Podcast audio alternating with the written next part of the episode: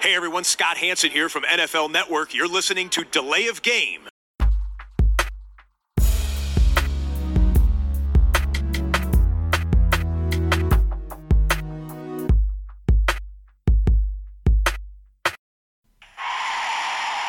of game. Offense. Five yard penalty. Repeat down. Repeat down. Repeat down. Repeat down. Grüezi. Ihr hört Delay of Game, der Football Podcast. Es ist Episode 148 an diesem Dienstagabend live aus der Deutschen Oper am Rhein. Was für eine Footballwoche liegt wieder hinter uns. Nicht alles war schön, aber zumindest aus unserer Sicht. Dazu gleich mehr. Ich begrüße erstmal den Christian. Hi Tobi, grüß dich. Heute sind wir nur zu zweit. Äh, Der Max fehlt leider. Äh, ja, ganz allein sind wir aber natürlich nicht, denn wir haben Bier. Jo, das ist die gute Nachricht. Äh, ich habe heute mal äh, Carlsberg äh, Elephant Strong Bier. Ist ja Urlaub, da kann ich mir sowas mal hier. Ah, Zur Gemüte führen. Der, der Herr hat Urlaub. So, so. Ja, und diese Woche ist frei. Ja, ausnahmsweise mal nicht in Griechenland. Du bist ja sonst immer in Griechenland im Urlaub. ja. Dieses Jahr nicht, Tobi. Dieses, Dieses Jahr Jahr nicht. Okay, ja. Was hast du denn? Ähm, ich habe äh, ein polnisches ähm, Double IPA äh, mit dem Wunder, also glaube ich, äh, wenn- wie auch immer die sich aussprechen, Ale Brower oder so ähnlich. Und ähm, das Bier heißt El Fruto. Bin Hm. gespannt, äh, ob es auch wirklich fruchtig schmeckt. Ich probiere mal. Prost. Prost. Ja, sonst kommen ja noch Nachfragen. Warum trinkt der Tobi keine IPAs mehr? Der trinkt eigentlich hier 20 Wochen hintereinander IPAs. Und das ist aber sehr fruchtig. Wow. Elf Roto, ja. Dürfte mit 8% auch äh, für einen lustigen Auch schon. Wie 8%, das ist ja, ist ja noch stärker als meins. Meins ist extra Echt? Starkbier. Ja, Echt? 7,5. Achso, ja, wollte ich noch fragen, was das hat. Ja, Hm. ja, ja, okay. Gut, den Biertipp Ja. hast du schon mal gewonnen, Tobi, anscheinend. Mm, ja, ga- knapp, knapp, knapp. Äh, ja, ansonsten, wie findest du das Wetter so, Christian? Ah, hm, ich würde mal sagen, es ist ausbaufähig. Äh, Ausbaufähig, ja, ja. Nee, nicht so, nicht so das sonnige Wetter, nicht so das schöne Herbstwetter. Ja, Äh, fand ich nicht ganz so gut. ja. Ähm, und ich, äh, äh, ja. Hm, Ich finde es jetzt auch nicht so berauschend. Ich musste heute einkaufen bei dem Wetter, war auch so semi, aber ähm, es ging noch. Also, ne, solange man noch nicht richtig nass wird. Ich habe übrigens meinen neuen Whisky ausprobiert, habe ich dir davon ah, eigentlich erzählt. ah, ah. Nee, hast du noch gar nicht erzählt. Ja, ja, der Was hast du denn ist, der kann, kann auch einiges. Ja, ja, ja. Hm. ja das Ich hab- schmeckt ich nach hab allen am, möglichen äh, Sachen. Ich, ich möchte mal sagen, ich habe am Sonntag auch einen äh, Whisky geschenkt bekommen. Nicht Netterweise, weil ich äh, geholfen habe, da habe ich gar nicht mit gerechnet. Äh, von der Iris und vom Sebastian habe ich da einen Whisky geschenkt bekommen. Das war auch Ah, sehr du nett. Äh, warst, mal wieder, warst mal wieder Ja. der Umzugs äh, Ich Christian war wieder im Umzugsgewerbe unterwegs. genau. Ja, ja, ja. Aber jetzt kommt nicht auf die äh, dumme Gedanken hier, liebe Leute. Ne? Wenn, ihr, wenn ihr hört und der Christian, äh, der packt gerne mal mit an. Äh, der kommt jetzt nicht bei jedem Umzug vorbei. Also, Nee, nee, nee, das wäre mir zumindest neu. Genau. Ja, und dem Schon auf Volvo Freunde geht's auch gut. Dem Volvo geht's auch gut, ja? Der fährt noch. Ausgezeichnet. Ja. Okay, jetzt können wir unsere Maskerade, glaube ich, beenden. Ne? Also, Ja, äh, wir sprechen auch noch über Football. Wir, wir, wir müssen jetzt, glaube ich, doch äh, äh, einfach auch gleich mal über unsere Teams äh, reden. Aber ganz kurz wollen wir noch vielleicht über Monday Night Football reden. Ähm, Bills gegen Chiefs. Ähm, Christian, du hast ja Urlaub. Hast du irgendwas gesehen gestern Abend live oder heute Morgen oder wie war's? Ich habe es mir in der, in der Zusammenfassung äh, komplett angeguckt gehabt, ähm, jetzt heute dann. Mhm. Und ähm, ja, es war ja eigentlich äh, ganz gut wieder von Kansas City. Kelsey hat mir eigentlich sehr gut gefallen, muss ich sagen. Ähm, es war nicht so vielleicht das ganz große ja, Offensivfeuerwerk, was man sich bei den beiden Teams ja vorgestellt hat, so ein bisschen. Ne? Kansas City ist ja immer eigentlich, wo man ähm, die, die 30 Punkte schon eingeplant hat. Äh, Mhm. Und äh, die Bills ähm, waren ja jetzt auch ein sehr offensiv äh, starkes Spiel, ähm, äh, offensiv starkes Team. Und ähm, ja, das war ein bisschen, ein bisschen mehr auch äh, die Defense, die da ähm, die Kansas City Defense, die die Bills da zu 17 Punkten gehalten Mhm. hat, das ist ja schon mal nicht schlecht. Und Buffalo ist natürlich jetzt nach diesen zwei Spielen auch irgendwo ein Stück weit wieder, ähm, ja, wie soll ich sagen, auf Geerdet. dem, ja, auf dem Boden der geerdet, Tatsachen ja. angekommen. Ne? Da waren ja viele auch, äh, haben ja schon darüber gesprochen, äh, MVP ähm, und ähm, ja, das ist natürlich alles äh, nicht, nicht ganz so hochhängend. Hatte vielleicht auch die, die Früchte bei den Bills. Also Josh Allen MVP. Naja, er hat jetzt 122 Yards gehabt gegen Kansas City. Überschaubar. Hat auch einen, einen Pick drin, hat natürlich wieder auch ein bisschen seine Läufe gehabt, aber sie hatten die Buffalo Offense ja ähm, unheimlich gut unter Kontrolle, äh, Kansas City. Und jetzt nach den zwei Niederlagen hintereinander ja, dann ist schon mal so ein bisschen wieder dieser 4-0-Start ein bisschen gerade gerückt. Ich denke trotzdem, dass die Bills weiterhin ein Playoff-Team sind in der, in der AFC. Ähm, ja, und das war ja so ein bisschen die, die Frage, welches der beiden ähm, Top-Teams eigentlich jetzt eine zweite Niederlage in Folge auch kassiert. Äh, Kansas City ja nach der überraschenden Niederlage, aber das ähm, ist ja jetzt Klar, dass es Buffalo war, aber gut, die können, glaube ich, auch mit 4-2 noch ganz, ganz gut, ähm, ganz gut leben irgendwie. Wie, wie hast du es gesehen? War doch defensiv eher ähm, ja, ich, dominiert irgendwo, oder? Ich, ich fand, ähm, ich mu muss ganz ehrlich sagen, ich bin auch da reingegangen und habe gedacht, okay, das äh, könnte jetzt schon hier so ein bisschen äh, das Austauschen von, von, von Passbomben und Punkten und spektakulären Aktionen sein und vielleicht ist es so ein, so ein Game, was am Ende mit der ja, Last Possession irgendwie entschieden wird. Aber das ist ganz anders gekommen. Ich glaube, äh, man darf es auch manchmal nicht unterschätzen, auch wenn es in Buffalo jetzt nicht ungewöhnlich ist ähm, und, die, und die Bills das vielleicht auch natürlich kennen. Aber das Wetter war jetzt, gab es jetzt auch nicht so viel her. Ne? Die, man darf das nicht unterschätzen, die Bedingungen dann in so einem Regenwetter, das ist halt, die Bälle sind glatt, die sind, äh, ne? also mhm. äh, viele, naja, viele Sachen, manchmal rutscht einem da was aus der Hand oder der, der Ball geht nicht präzise aus dem, aus dem Wurfarm des Quarterbacks raus. Handschuh hin, Handschuh her. Ähm, also das hatte auch so ein bisschen Impact auf das Spiel, ähm, aber ist für keinen natürlich letztlich eine Entschuldigung, würde auch keiner irgendwie anbringen. Beeindruckend war natürlich, dass die Chiefs da mit 245 Rushing Yards einfach über die drüber marschiert sind, äh, so wie in der einen Szene, ähm, äh, was sind das, die, die Nashörner oder die Elefanten bei, bei Jumanji in dem, in dem Film.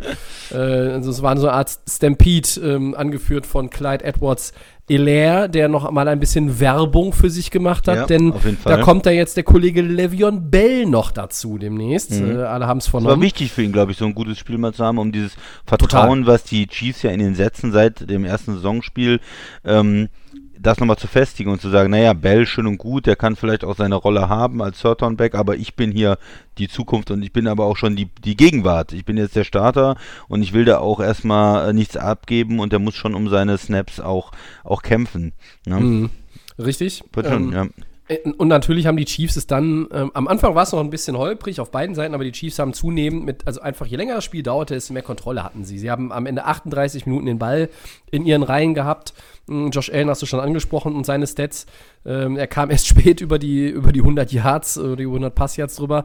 Äh, also, äh, man hat jetzt dann auch schon so gesehen, beide Teams sind 4-1. Es war die Frage, also du hast gerade eben gesagt, wer kassiert die zweite Niederlage? Auch die zweite Niederlage in Folge. Genau. Ähm, und man hat gesehen, der Unterschied zwischen den beiden Teams ist doch dann äh, immer noch deutlich. Ne? Also einfach in der, in der Gesamtstruktur, in der Qualität, ähm, auch wie man ähm, äh, dann diese Adjustments äh, innerhalb eines Spiels, einerseits mit dem Wetter, andererseits auch in Bezug auf den Gegner, wie man die hinbekommt. Und da sind die Chiefs den, den Bills nach wie vor überlegen. Ähm, ich möchte nicht sagen, das sind Welten, aber es war halt schon dann äh, ein deutlicher Unterschied. Und das Ergebnis ähm, hat für mich jetzt auch noch nicht so ganz äh, unbedingt äh, die, die Diskrepanz da äh, wiedergegeben. Also es fühlte sich irgendwie, je länger das Spiel dauerte, ähm, nach mehr an, als auf dem Scoreboard war. Die Chiefs waren dann schon ähm, in, in, Kontrolle einfach. Und ähm, ja, sie haben jetzt die richtige Reaktion äh, in, in meinen Augen gezeigt. Ähm, bei, bei den Bills kann man das natürlich immer sagen, okay, ähm, die sind jetzt auch noch nicht so weit und das ist jetzt hier natürlich nicht der Titelverteidiger. Bei den Chiefs wäre schon viel Alarm medial gewesen, glaube ich, heute, wenn sie das zweite Spiel in Folge verloren hätten. Äh, in Buffalo kann man das jetzt erstmal verschmerzen. Eben auch, man verliert gegen den amtierenden Super Bowl-Champion. Das ist keine Schande.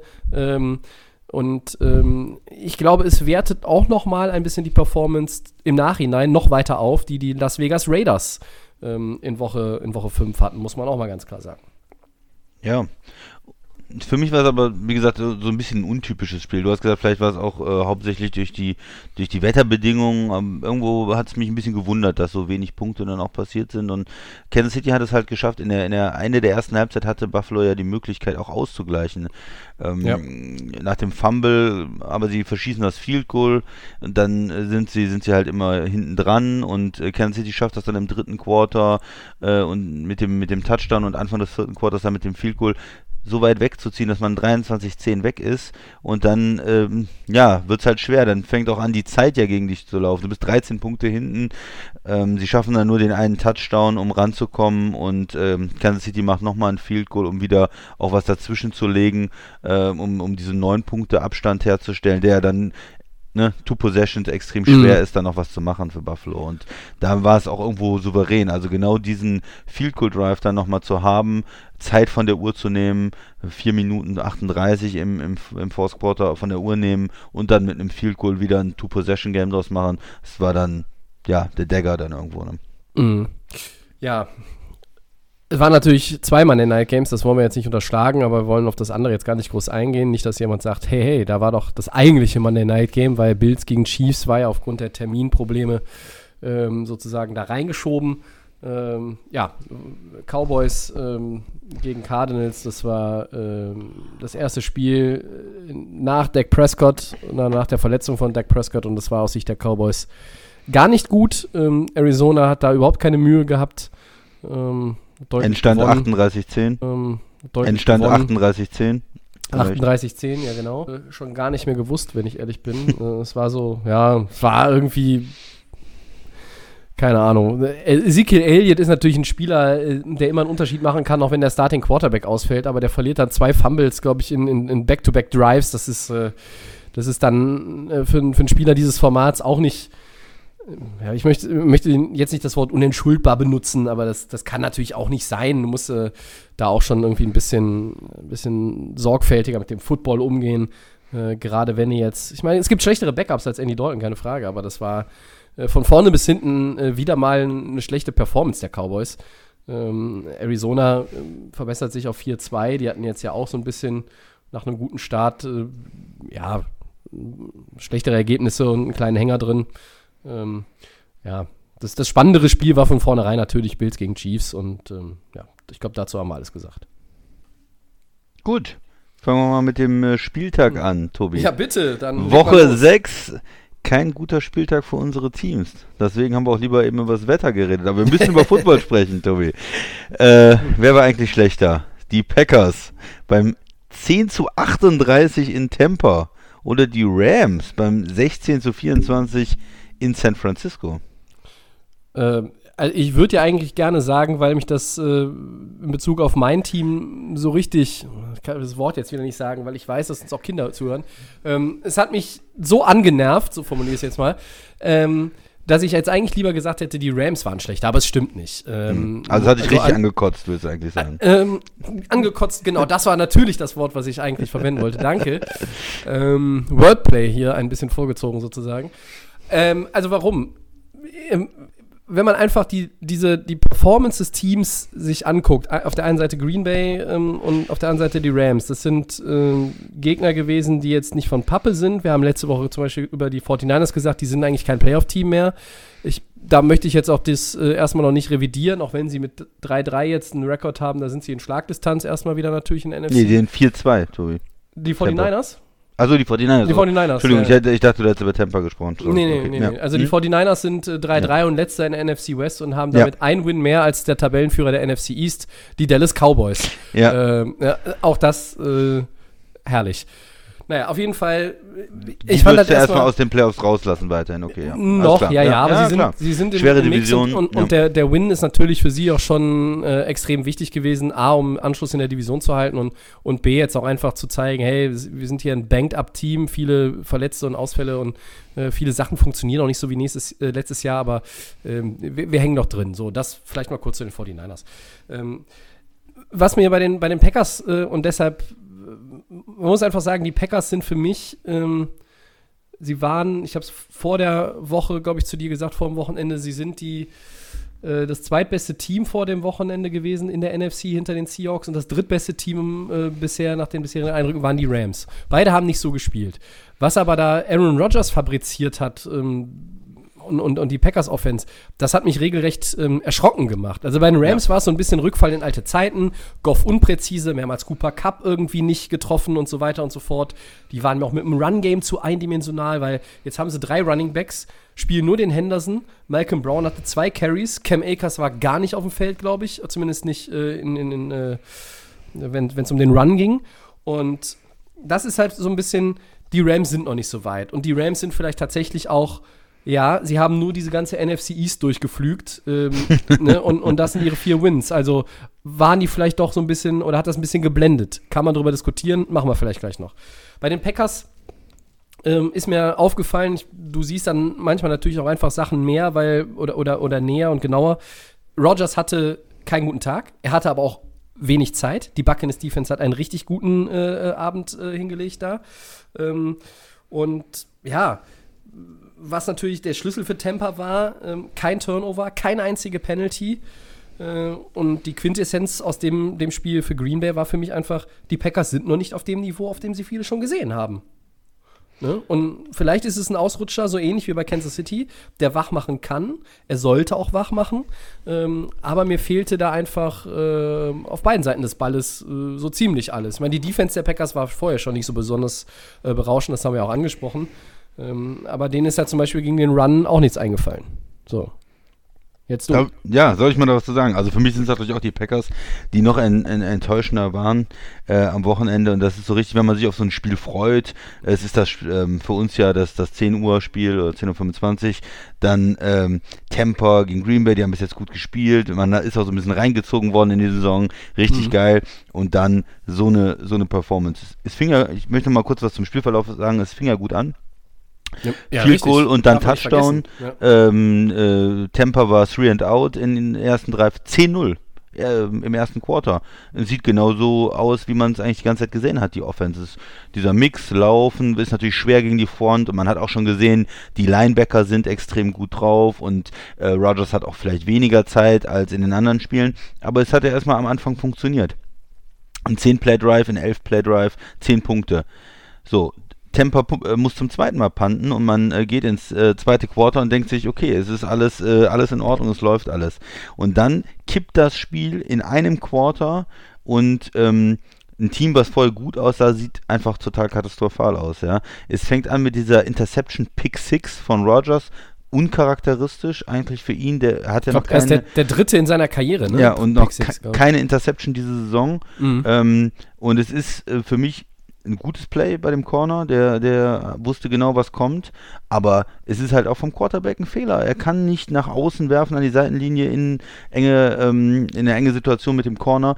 Da muss er weiter nach außen gehen, der Ball. Entweder er geht dann ins Aus oder Adams fängt ihn, aber nicht so ein bisschen innen, dass der Corner dann äh, irgendwie was machen kann. Also das ähm, ist aber ähm, übel, aber gut, dann steht 10-6, du kannst ja, äh, 10-7, dann kannst du ja weiterspielen. Wieder eine Interception dann. Das war nicht unbedingt seine Schuld, das war ein abgefälschter Ball, das kann passieren. Und da brauchte mhm. Tampa ihn nur noch kurz reintragen mit dem Running Back. Die waren schon an der 2-Yard-Linie. Und dann steht es 14-10. Und dann hast du gemerkt, auf einmal, nach diesen zwei Spielzügen, da lief die Offense überhaupt nicht mehr zusammen. Rogers äh, hat auch ein paar Würfe dann überworfen, der hat den Druck gefühlt, der Pass Rush war da, die O-Line hat nicht mehr gehalten. Er ist ja, ähm, wie viel insgesamt? Fünfmal gesackt worden, glaube ich, im Spiel. Ich glaube schon, ähm, ja. Insgesamt, äh, also das heißt, das Running Game war nicht da, sind eindimensional geworden dann. Ähm, Pass Rush von Tampa war sehr stark und dann ist auch dem Coaching äh, nichts mehr eingefallen. Und was ich äh, erschreckend fand, äh, in diesem zweiten, äh, zweiten Quarter ist das Spiel halt komplett gekippt. Tampa hat vier Touchdowns gehabt in dem, äh, in dem ähm, zweiten, äh, zweiten Quarter. Auch noch kurz vor der Halbzeit an Brady mit seinem Pass, ähm, zweiten Touchdown-Pass auf Gronkowski. Und dann denkt man natürlich, okay, wenigstens in der zweiten Hälfte von 28-10, da passiert nochmal was. Die gewinnen vielleicht nicht das Spiel, aber man kommt nochmal ran, man macht nochmal was offensiv. In der zweiten Halbzeit gab es Punt, Punt, Punt, Punt, Punt. Das war, war, war Green Bay in der zweiten Halbzeit. Denen ist also nichts eingefallen. Three and out mit Punt, Three and out mit Punt, gesackt worden, Three and out mit Punt, gar nichts mehr. Am Ende haben sogar die Backups gespielt, weil ja. das Spiel einfach weg war. Ja. Und das ist natürlich was, wo, wo ist das Aufbäumen da? Ähm, wo, wo passiert da was? Ich meine, die Defense konnte da vielleicht gar nicht mal so viel äh, für. Die hat jetzt auch nicht ähm, dieses, diese Welle aufgehalten, diese Flut. Aber vor allen Dingen, was ist mit der Offense, die gut war, die ist da so aus dem Konzept gebracht worden im zweiten Quarter. Wow, ja. Und ähm, was ich mir so ein bisschen mitnehme aus dem Spiel ist halt, ähm, auch im letzten Jahr war es ja so, man hat viele schlechte Teams geschlagen, ja. aber dann hat man diese zwei ganz bösen Niederlagen von San Francisco bekommen. Ne? Und das und wollte ich jetzt eigentlich sagen. Ich wollte dich aber eigentlich erst ausreden lassen. Ja, sorry. nee, bitte mach das äh, weil, doch, weil ich genau, weil ich genau mich daran erinnert fühlte. Ich fühlte mich in der zweiten Halbzeit genau an die beiden Spiele gegen die Niners aus dem Jahr 2019 erinnert. Also aus der ja. Saison 2019 muss man ja, um ganz korrekt sein, mhm. zu sein, äh, sagen. Und, und da habe ich irgendwie gedacht, wow, also ist Green Bay jetzt so ein Team, was was immer irgendwie, wenn es dann wirklich mal schwierig wird und der Gegner etwas mehr Qualität auf die Waage mhm. legt, wird es dann immer so aussehen? Also es kommen ja im, im Schedule auch noch mal ein paar äh, Gegner, die, die jetzt auch nicht von, von Pappe sind. Und äh, auch mit Blick auf ein Playoff-Spiel, ähm, äh, uiuiui, also äh, das darf jetzt nicht, darf jetzt nicht zur Gewohnheit werden, möchte ich mal sagen. Also, ähm, dass sie so ein bisschen auch ja, wie soll ich sagen, irgendwie, die, die Köpfe gehen runter, man, man verliert auch dieses Zutrauen in die eigenen Stärken plötzlich ja. und es ist so, das ist so, als wäre, wäre dann so dieses ganze, die ganze Energie aus ihnen rausgesaugt worden äh, mit diesem zweiten Quarter. Ja, mit diesen Picks, ähm, das war, ich glaube, die sind ins Spiel reingegangen und dachten, äh, wir sind, äh, wir sind, das sind unsere Stärken und wir wissen, was wir in den ersten vier Spielen geleistet haben und Rogers war gut raus und hat sich wohlgefühlt in dem, zurecht, in dem Konzept, alles zurecht und dann kam dieser Pick 6 und dann kam dieser zweite Pick und dann war auf einmal so, wow, was ist hier los? Und Temper ist natürlich auch der Gegner, der spielt natürlich auch eine wichtige Rolle. Die haben sich natürlich auch daran hochgezogen und für, für die lief dann natürlich auch alles äh, perfekt, aber die Defense sehr gut vorbereitet von Temper, ähm, hat mich sehr beeindruckt. Äh, ich hab, wir haben ja vor der Saison gesagt, die haben eine starke Front, äh, die haben auch gute Linebacker, aber was ist mit der Secondary? Die ist jung, ähm, die ist nicht so erfahren, die ist vielleicht auch nicht so talentiert. Da haben wir Fragezeichen, ähm, wie, wie die spielen. Ähm, mir hat es äh, mir hat es wirklich gut gefallen, wie die spielen. Also mhm. ähm, der der Winfield, der der Rookie, der spielt äh, richtig gut in der Secondary. Und ähm, äh, Charlton Davis, der hat ja auch richtig gut gespielt. Also das, ja, muss man, muss man einfach Respekt auch geben. Levante Davis war extrem stark, auch mit, mit Sex unterwegs. Ähm, ja, also Hut ab, Temper, die Defense mehr als die Offense. Die hat mich, Brady hat das gut gemacht. Ne? Man sagt ja immer, das Duell zwischen Rogers und Brady und so.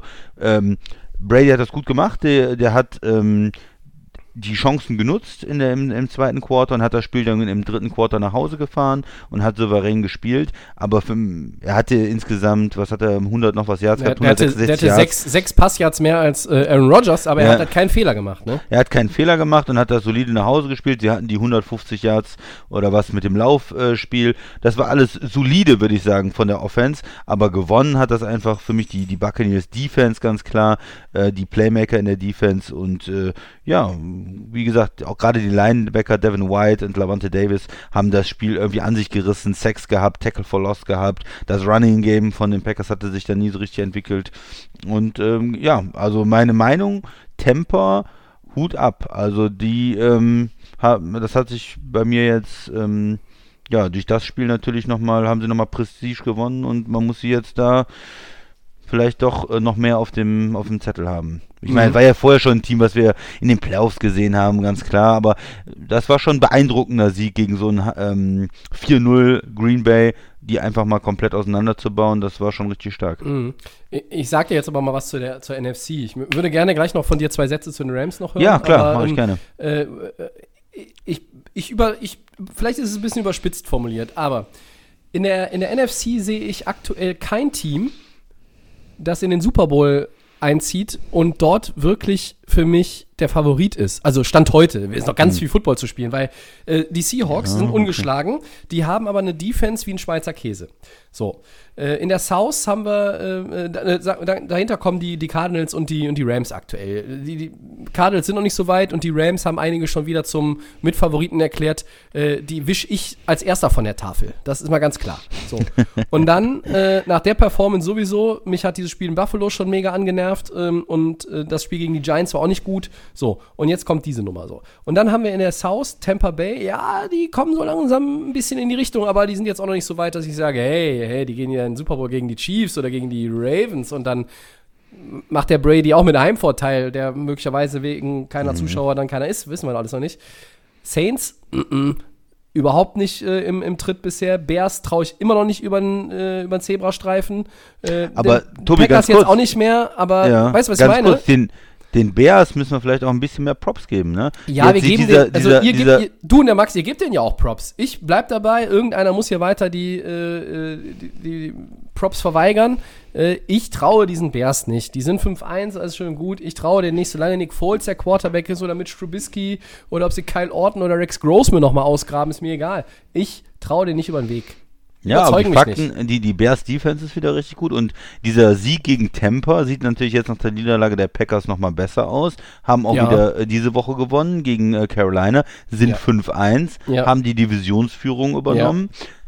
Ich bin da auch noch nicht davon überzeugt, dass sie ein richtig gutes Team sind, aber hey, Ja, man gewinnt die wir- Spiele, also man muss natürlich auch irgendwo. Die, ja, ich habe sie 16 ja jetzt auch mit Punkte aufgezählt. kassiert? Ja, ich habe sie ja jetzt mit aufgezählt. Mit den, mit den Packers, mit den Saints, mit den Buccaneers, mit den Rams, mit den Seahawks. So. Äh, aber keines dieser Teams, und das war ja der springende Punkt, oder ist der springende Punkt, keines dieser Teams hat mich jetzt bisher ähm, ist aktuell, aktuell auf einem Level, wo ich sagen würde, hey, die können in den Super Bowl dann gehen und sind für mich auf jeden Fall mindestens wäre das ein 50-50-Game, egal wer aus der AFC kommt.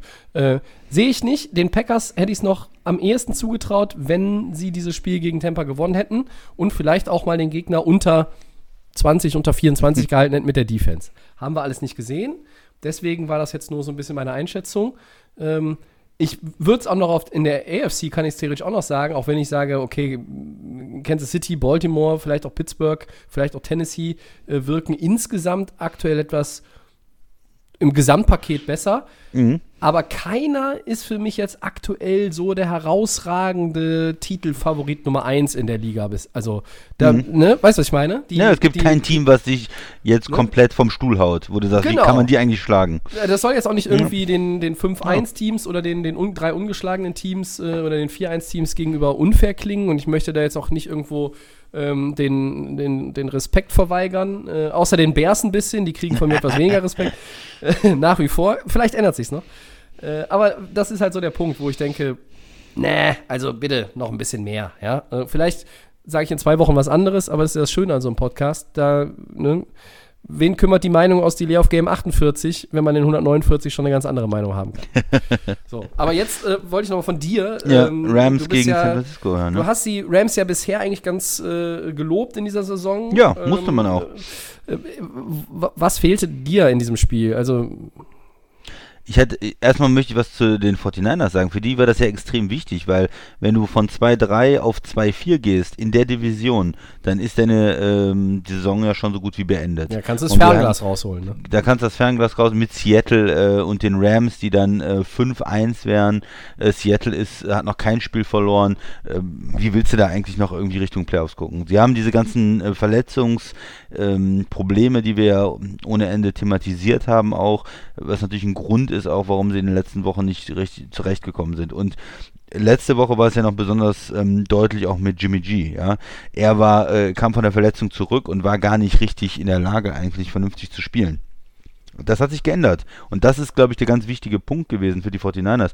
Der, ihr Quarterback hat vernünftig performt gegen die Rams. 23 von 33 für 268 Yards, drei Touchdowns, kein Pick. Ich habe einen guten Jimmy G gesehen. Ähm, und umgekehrt äh, bei den Rams, da fehlte mir vor allen Dingen die Offense. Ja, ähm, da war eine lange Zeit lang, wo einfach nichts passiert ist, wo zu viele Punts äh, waren, wo irgendwo nur ähm, ja keine Punkte gemacht worden sind. Man ja, nur Field Goals, ne? Man hatte dann Ja. noch irgendwie äh, First and Goal und dann war es, glaube ich, Second and Goal von der 1 und dann haben sie es mit drei Plays nicht hinbekommen. Ähm, Ja, das, das- sind halt, das sind halt so Dinger im, im Spiel, die musst du einfach machen. Ja, und du, du, du gerätst in Rückstand ähm, durch die Touchdowns und man hat dann irgendwie in der zweiten Halbzeit immer gewartet, so, naja, die Rams, die werden nochmal rankommen, 9 zu 21, okay, und was passiert dann? Nichts. da ist eigentlich nichts passiert. Punt, Interception, Punt, Punt, äh, und da, da sind auch die, die 49ers dann gar nicht mehr unter Druck gesetzt worden, dass sie jetzt in der Offensive noch groß was tun müssen, dass da vielleicht nochmal ein Fehler passiert oder irgendwas. Ist ja gar nicht gewesen, ja. Und der, der Touchdown dann am Ende äh, zu Cooper Cup war es, glaube ich. Nee, das wäre schön äh, gewesen, aber. Äh, es äh, war äh, Josh Reynolds, ne? Reynolds war es. Ja, Ja, genau. Reynolds war es. Der kam natürlich zu spät dann, ne? Äh, zwei Minuten vorm Ende. Ja, der ist, was man für noch mal- Scoreboard, aber mehr ne, nicht. ist ja. schön gewesen, ist man nochmal rangekommen. Und was dann ja noch äh, war, dass die äh, 49ers es ja auch noch geschafft haben, äh, das Ganze, ähm, ja, dann äh, auslaufen zu lassen. Die Uhr sozusagen noch sechs Plays hatten, um die äh, letzte Zeit dann von der Uhr zu nehmen. Also, ja, das, äh, das war dann solide runtergespielt am Ende. Aber die Rams haben mir da zu wenig äh, Druck auf die 49ers aufgebaut. Ja. In der zweiten Halbzeit dann nochmal mal zu scoren, das Spiel nochmal spannend zu machen und den Gegnern irgendwie zum, zum Nachdenken zu bringen oder zu Fehlern nochmal von äh, äh, Garoppolo zu provozieren oder irgendwas. Also, ne? Du, du weißt, was Rush, ich meine. Pass war Rush war auch ganz, ganz schlecht. äh, Also nicht vorhanden quasi. Ja. Also die, die, die O-Line der 49ers hat das Spiel im Grunde genommen diktiert in der ersten Hälfte. Äh, Und dann mit den, mit den Scores haben, hat San Francisco die Grundlage gelegt und, und dann war die Sache eigentlich, äh, eigentlich klar. Ähm, man muss natürlich äh, einerseits auch die 49ers loben, weil sie jetzt schon, ja. in, in, in schwierigen Situationen oder in schwierigen Zeiten, ähm, die sie haben mit, mit Blick auf die Ausfälle, das gut machen. Und ähm, dass es in der Woche vorher nicht funktioniert, okay. Aber es sind halt diese, diese Spiele in der Division, die ganz oft äh, einen ganz anderen Charakter haben. Und mein äh, Gedanke war halt irgendwie in der Nacht von Sonntag auf Montag permanent, äh, so wie man es beim Fußball sagt, bleib doch zu Hause und schick die Punkte per Post. Also, warum, warum die Rams aktuell gegen die 49ers überhaupt antreten, ist mir ein Rätsel. Ähm, äh, so schlecht, wie die gegen die aussehen, äh, schon letztes Jahr in den Spielen. Ähm, Hattest du denn auch das Gefühl, dass die 49ers es mehr wollen, eigentlich in dem Spiel irgendwie? Ich hatte so ein bisschen das Gefühl, die, die müssen und wollen und bei den Rams war so, naja, wir sind für eins und ja, mir fehlte, ja, bei den 40, vielleicht, ja, die, vielleicht sind, die haben viel Verletzte und, und Ja. irgendwie werden wir das Ding noch am Ende gewinnen und dann war auf einmal das äh, Spiel vorbei und Ja, ich glaube, dass so ein bisschen vom Mindset her das ähnlich war wie bei den Packers. Ne? Dieses, ähm, äh, bis jetzt ist es ganz gut eigentlich alles bei uns gelaufen. Die Rams haben auch das Gefühl in ihren Köpfen, wir müssten eigentlich noch ohne Niederlage sein, weil es diesen PI-Call gab gegen Buffalo. Ähm, äh, schöne Grüße übrigens äh, an Nickel Robbie Coleman und dann auf der anderen Seite die New Orleans Saints natürlich. Aber ähm, äh, auch wenn es ein bisschen auf einem anderen Niveau ist, beide Teams, Packers und Rams, haben genau das, du hast es ja eben schon angesprochen bei Green Bay. Ähm, du gehst da rein und denkst, ja, wir wissen um unsere Stärken, aber bei den Rams, auch bei den Packers, aber bei den Rams fehlten mir einfach da auch die, die Anpassungen innerhalb des Spiels. Von außen, von, von McVay, von den vom Coordinatoren. Coaching. mhm. Ähm, äh, Gerade in der Offense, du hast gesagt, die Offense war nicht gut. Ähm, und wenn du dann immer nur Ja. für, die, für die Field Goals äh, gehst und, und, und dann halt äh, auch diese Goal-to-Go-Situation hast und daraus einfach dann nicht scores, äh, jedenfalls nicht, nicht für sechs oder sieben Punkte, das ist halt dann einfach, das ist Murks. Ja? Und jetzt haben sie heute, glaube ich, Kai Forbeth als neuen Kicker geholt. Der Kollege Sloman äh, hat es jetzt auch nicht gerissen bisher. Ähm, das ist halt auch so ein, so, ein, so ein Aspekt, der kann auch noch mal ein bisschen was bewirken, ist halt in Anführungszeichen nur Special Teams. Aber ja, das Problem ist halt einfach auch bei Jared Goff, mir fehlen diese zwei, drei Spiele am Stück, die er einfach dann mal. Lass ihn den einen Pick da drin haben jedes Mal, weil er auch mal was riskiert. Ist ja okay. Aber mir fehlen diese Spiele mit 280, 300 Yards und zwei oder drei Touchdowns am Stück, zwei, drei hintereinander. Dann würdest du halt auch gegen Gegner wie die äh, Giants besser aussehen und deutlicher gewinnen. Ähm, gegen Washington war es gut und dann hast du dieses Spiel jetzt gegen die 49ers und das sah wieder nach den Rams von 2019 aus in der Offensive und wo das geendet ist, weiß ich noch zu gut. Ja, bei 38 Attempts, äh, insgesamt nur 198 Yards. Ja, irgendwo zu wenig, ne? Es ist immer, immer die alte Leier, ne? Wenn du hinten liegst, äh, erhöhen sich natürlich deine Attempts, Klar. weil du ballerst dann raus, äh, frag mal Dak Prescott und warum hat der, warum ist der auch nach einem Ausfall immer noch der, der Passing-Leader in der NFL? Weil, Ja. weil der arme Mann auch jedes Mal 60 Mal den Ball schmeißen musste. Ja, aber der, hatte dann halt auch 500 Yards, das meine ja, ich. ja. Also wenn du schon ja, und die hat Goff nicht, ne? äh, Garbage Time, da musst du dann halt auch, dann normalerweise hat er dann auch 300 Yards oder mehr, ne? Ja. Und nicht nur 198. Naja, Mhm. gut, wir werden schauen, äh, ob's den, äh, ob sie zurückbouncen, wie man so schön sagt, äh, unsere Teams. Ähm, Rams gegen Chicago äh, gruselt mir schon vor, muss ich ganz ehrlich sagen.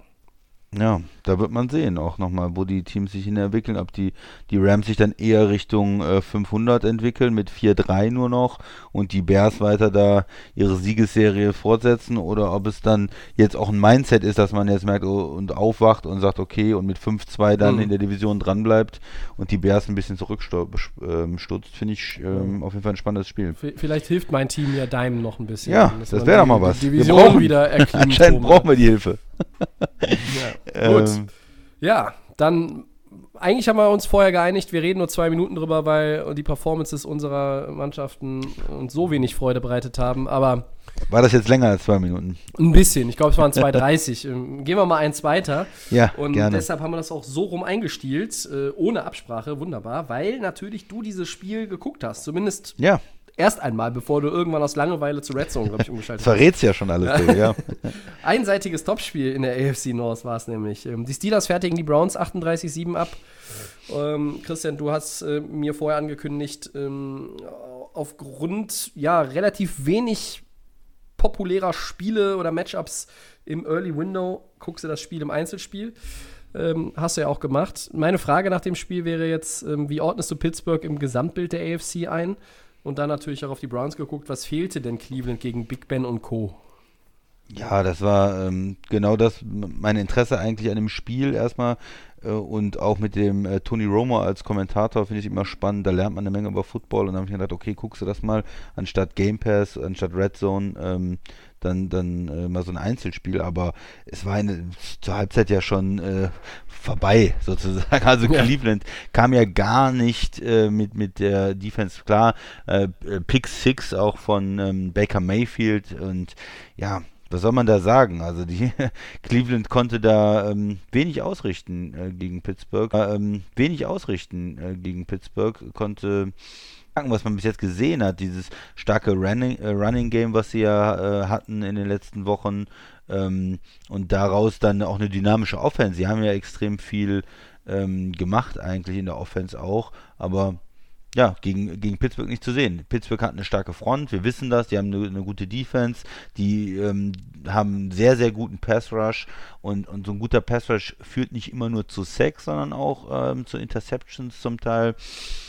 Ja, Minka Fitzpatrick wieder zugeschlagen, ne? ja, und das war, das war in dem Fall nicht so, dass er unheimlich unter Druck war. Es war einfach ein, ein schlechter Read. Ja, man hat bei Baker Mayfield manchmal das Gefühl, der guckt vorher, ah ja, hm, die Safeties sind hinten, ja, ja, okay, und dann guckt er runter und beschäftigt sich mit dem Snap oder was. Und in der Zwischenzeit kommt der Safety nochmal äh, sieben Yards nach vorne und er äh, merkt das gar nicht so richtig. Er geht davon aus, die spielen zwei tief, also, ähm, mit den, mit den Safeties und er merkt gar nicht, dass der Safety da in seiner, wo er eigentlich hinwerfen will, irgendwo ähm, in, der, in der Mitte vom Feld ist und dann, dann passiert sowas, ne? Mhm. Da, ähm, ja. Und das ist natürlich wie, wie in dem Green Bay Tampa Spiel, wenn du dann äh, Pick 6 wirfst, äh, 10, äh, 10-0 hinten liegst gegen ein starkes Team, ja, dann, dann sieht das übel aus. Und danach Punt, Punt, Punt, der Cleveland Offense, da war überhaupt nichts. Und ähm, ich finde jetzt, die Steelers haben kein Feuerwerk ähm, abgezogen. Die haben auch am Anfang ein paar Punts gehabt. Da sah es eher so nach einem ähm, ja, defensiv dominierten Spiel wieder aus. Ja. Aber im zweiten Quarter haben die dann langsam, aber sicher, äh, sind die reingekommen. Äh, Connor mit einem Touchdown, Big Ben dann auch mit einem schönen tiefen Pass äh, zu Washington und dann 24-0. Da war das, da war das Spiel ja so gut wie äh, entschieden. Man, Das sehe ich auch Ja. so, da war die Luft da- raus. Ne? 24-7 zur, zur Halbzeit war es, glaube ich, ne? 24-7 zur Halbzeit. Mhm. Und dann ist da nicht mehr so viel passiert. Äh, Cleveland hat in der zweiten Halbzeit äh, Punt gehabt, Turnover und Downs, Turnover und Downs. Und ähm, Steelers haben dann noch einen Touchdown nachgelegt und äh, dann war die Geschichte auch durch eigentlich. Aber Ja. für mich entscheidend in der ersten Halbzeit diese, dieser, äh, dieser Pick Six, wo man auch wieder das, danach das Gefühl hatte, da äh, war Cleveland auch schockiert und ist nicht mehr, äh, die haben nicht mehr zu ihrem Spiel gefunden. Sie konnten dieses Running Game nicht so aufziehen gegen so eine starke Front ähm, wie Pittsburgh. Äh, die O-Line, die ja bis jetzt gut war von, von Cleveland, konnte sich da nicht durchsetzen. Er war immer irgendwelche Spieler im Backfield, irgendwie das Running Game ge gestoppt, Druck auf May, äh, Baker Mayfield. Und ja, da, das ist ähm, ein Desaster gewesen für Cleveland auch. Und eine, eine, oder eine deutliche Niederlage, die auch zeigt, im Moment ist man mit Pittsburgh so nicht auf einer äh, Augenhöhe. Genau. Wie hast du es gesehen, Tobi? Ich hätte gedacht, äh, wenn, wenn sie das Spiel gewinnen, die Browns, dann würde ich sagen, die sind mit, mit Pittsburgh auf, auf Augenhöhe. Und, und ich, noch weiß man nicht so genau, ob Pittsburgh oder inwiefern Pittsburgh in der Division Baltimore herausfordern kann. Mir fehlt noch ein bisschen was. Ich finde erstmal, äh, nochmal aufs Spiel bezogen, muss ich sagen, die äh, Steelers haben natürlich genau den Stecker da rausgezogen, ähm, wo man ihn ziehen musste, aus dem Laufspiel. Die Browns definieren sich über den Run, auch ohne den verletzten Nick Chubb. Mit Kareem Hunt, der, glaube ich, mit 13 Versuchen 40 Yards hatte. Insgesamt hatte Cleveland 75 Yards als Team. Ähm, Cleveland war auch nur 1 von 12 bei Third Downs, also die, die Pittsburgh Defense ähm, hat, hat da schon äh, schon wieder ja, Ausrufezeichen gesetzt. Zwei Takeaways, vier Quarterback Sacks. Du hast gesagt, beim 24-0 war, war, eigentlich schon alles geregelt. Ähm, fortlaufend oder jetzt für den weiteren Verlauf der Saison muss man sagen, der Verlust von Devin Bush könnte ja. die Steelers teuer zu stehen kommen. Äh, ja. ne, der, der Linebacker ähm, hat sich das Kreuzband gerissen. Ähm, war auch eine Szene an der Seitenlinie, hat mich so ein bisschen an die Szene mit Jimmy Garoppolo 2018 erinnert. Einfach ja, das ist ein Spot auf dem Feld, wo ich mir denke, ach. Ja, aber die Jungs, die Jungs gehen halt überall mit 100% rein. Ne? Es ist egal, ja. wie es steht und es ist egal, äh, ob, ob der schon eigentlich sowieso ins Ausgeht. Nein, da wird nochmal der Hit gesetzt, da wird nochmal voll reingegangen. Äh, keine Rücksicht auf Verluste und, und das, das meint dann auch tatsächlich einfach den eigenen Körper. Und ähm, das tut weh, weil das ein richtig guter äh, Mann ist, der, der Busch. Und ja, äh, ja, mal schauen, wie diese, sie das verkraften können. Ne? Es gibt diese Verletzung, da sieht man sofort das Übel. Ja, und dann siehst du sofort, wenn er, wie er sich verhält und wenn er dann ja. aufsteht und ja. wenn die Trainer ihn stützen und so, ja. du weißt dann einfach, wenn du ein bisschen Sport geguckt hast oder selber Sport gemacht hast, ist die Saison gewesen. Also das ist jetzt nicht irgendwas, wo er in zwei Wochen wieder da ist, sondern das sind dann diese, diese Season-Ending-Verletzungen, äh, ja, hier in dem Fall Kreuzbandriss dann. Ähm, ja, das ja, ist, das ich hatte schade. Am, ja. am, Anfang natürlich gedacht, irgendwie vielleicht so für einen Moment, ja, vielleicht ist es kein Kreuzbruch, sondern vielleicht ist es so Knee-Sprain, ne? Oder, mhm. oder Extended, Hyper-Extended Knee, was halt vielleicht dann auch natürlich vier Wochen Pause oder was bringt. Und ähm, die, die Regelung mit dieser Injured Reserve, dass sie den, dass sie die Jungs da auch kurzfristig äh, draufstellen Zurück, kannst und, ja, und, und wieder für drei Wochen und wieder zurückkommen kannst. Das ist wirklich brauchbar. Ähm, das muss man, kann man jetzt schon mal äh, auch im Rückblick auf die Saison festhalten. Das, das, ähm, das ist wirklich gut, ja. Bei Cleveland muss ich ganz ehrlich sagen, das ist so ein bisschen, das ist so ein bisschen diese Frage, äh, Contender oder Pretender, ne? Und ja. ähm, in dem Fall muss man jetzt leider wieder sagen, Pretender. Ähm, ich hätte sie zum äh, zumindest einigermaßen Contender in der AFC gemacht, wenn sie das Ding halt gewonnen hätten, wie gesagt. Hätte deshalb aber auch nicht Pittsburgh klein geredet oder kleiner geredet. Ähm, ja, jetzt habe ich heute wieder Stephen A. Der Max hätte ihn sonst sicherlich auch zitiert. Das ist ja der große Buddy von Max. Er sagt, Beckham und Landry sollten einen Trade verlangen und sollten sich aus Kniewind verziehen. Da muss ich ganz ehrlich sagen, vielleicht sollten ja. sie einfach nur ein bisschen Geduld haben, bis Baker Mayfield ersetzt wird. Also vielleicht ist ja Dak Prescott nächstes Jahr zu haben. Ähm, ja, man darf jetzt auch nicht in Cleveland alles, auch wie bei den anderen Nein, Teams. Um es ist ein Spiel. Also, es ist ein Cle Spiel, ne? ja. ja. Aber, äh, aber sie sehen, man muss, man muss bei Cleveland sagen, und das auch auch trotz dieses schlechten Spiels, sie sehen insgesamt besser aus als letzte Saison. Äh, der, der äh, Coaching-Wechsel war auch richtig, denke ich mal, dass sie einen neuen ähm, Headcoach haben. Das sieht schon alles irgendwie mehr Das steht Sinn ja außer aus. Frage. Dieses Running Game, ähm, Stefanski, da, dass er damit arbeitet und dann sagt, okay, Becker Mayfield soll nicht zu viel machen, nicht 40 Mal den Ball werfen, er soll Play-Action und dann die Receiver möglichst einsetzen, auch die Ideen, die er hat, um Beckham einzusetzen. Das sieht besser aus als letztes Jahr. Manchmal hat man so Spiele, ähm, aber das zeigt natürlich, dass sie noch nicht ähm, in der AFC wirklich in der Spitze mitreden können, dass sie nicht Kansas City, Baltimore, Pittsburgh, ähm, Buffalo da irgendwie mit diesen Teams im Moment äh, zumindest ähm, ja, auf Augenhöhe agieren. Mal gucken, vielleicht können sie es ja der Saison noch ähm, drehen und zeigen. Ich wollte noch mal zu, ähm, äh, zu den Steelers vielleicht kurz sagen, Tobi. Ja, gerne. Äh, die Defensive Front. Wer hatte da ähm, Aktionen? Ne? Cameron Haywood, Tackle for Loss gehabt. Ja, äh, Tuit äh, war mit dabei mit einem halben Sack. Batupri zwei Sacks gehabt. Alle, alles bekannte äh, Namen. Ja, ne? da sind genau TJ Watt natürlich auch mit dem Tackle for Loss äh, dabei gewesen und so. Devin Bush hast du schon eben drüber gesprochen.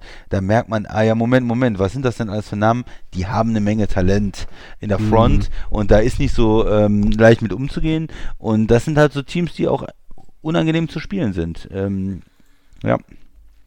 Das ist es. Ähm, ich bin bei, bei, bei Pittsburgh, ich habe sie vor der Saison ähm, den ganzen Sommer über eigentlich schon zu den Favoriten der AFC gepackt. Und ich fühle mich da auch bestätigt. Ich, ich darf das auch gerne wiederholen im Podcast. Ähm, nicht viele meiner Einschätzungen aus dem Sommer erhalten im Oktober, November noch, noch stand, aber äh, hier, hier trifft es zu. Ich werde noch nicht ganz schlau aus Big Ben. Ähm, der hat letztes Jahr komplett ja. aussetzen müssen.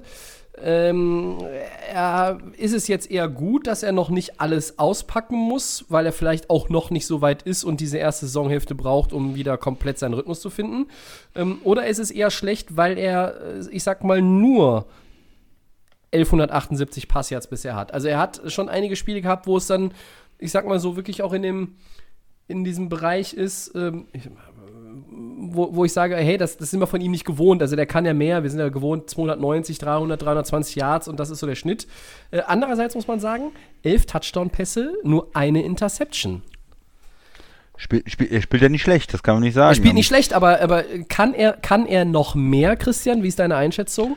Oder glaub, muss er vielleicht auch gar nicht mehr? Also, also er muss aktuell nicht mehr, ist klar, weil die Defense auch so stark ist und das Laufspiel funktioniert.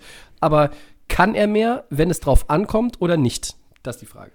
Ich glaube, er kann auch mehr, wenn es drauf ankommt. Ähm, mhm. Ich denke auch im Moment ist das Team, die, die Stärke des Teams einfach die Defense und da muss man in der Offense auch nicht so viel machen und man, er macht keine Fehler und das reicht ja schon.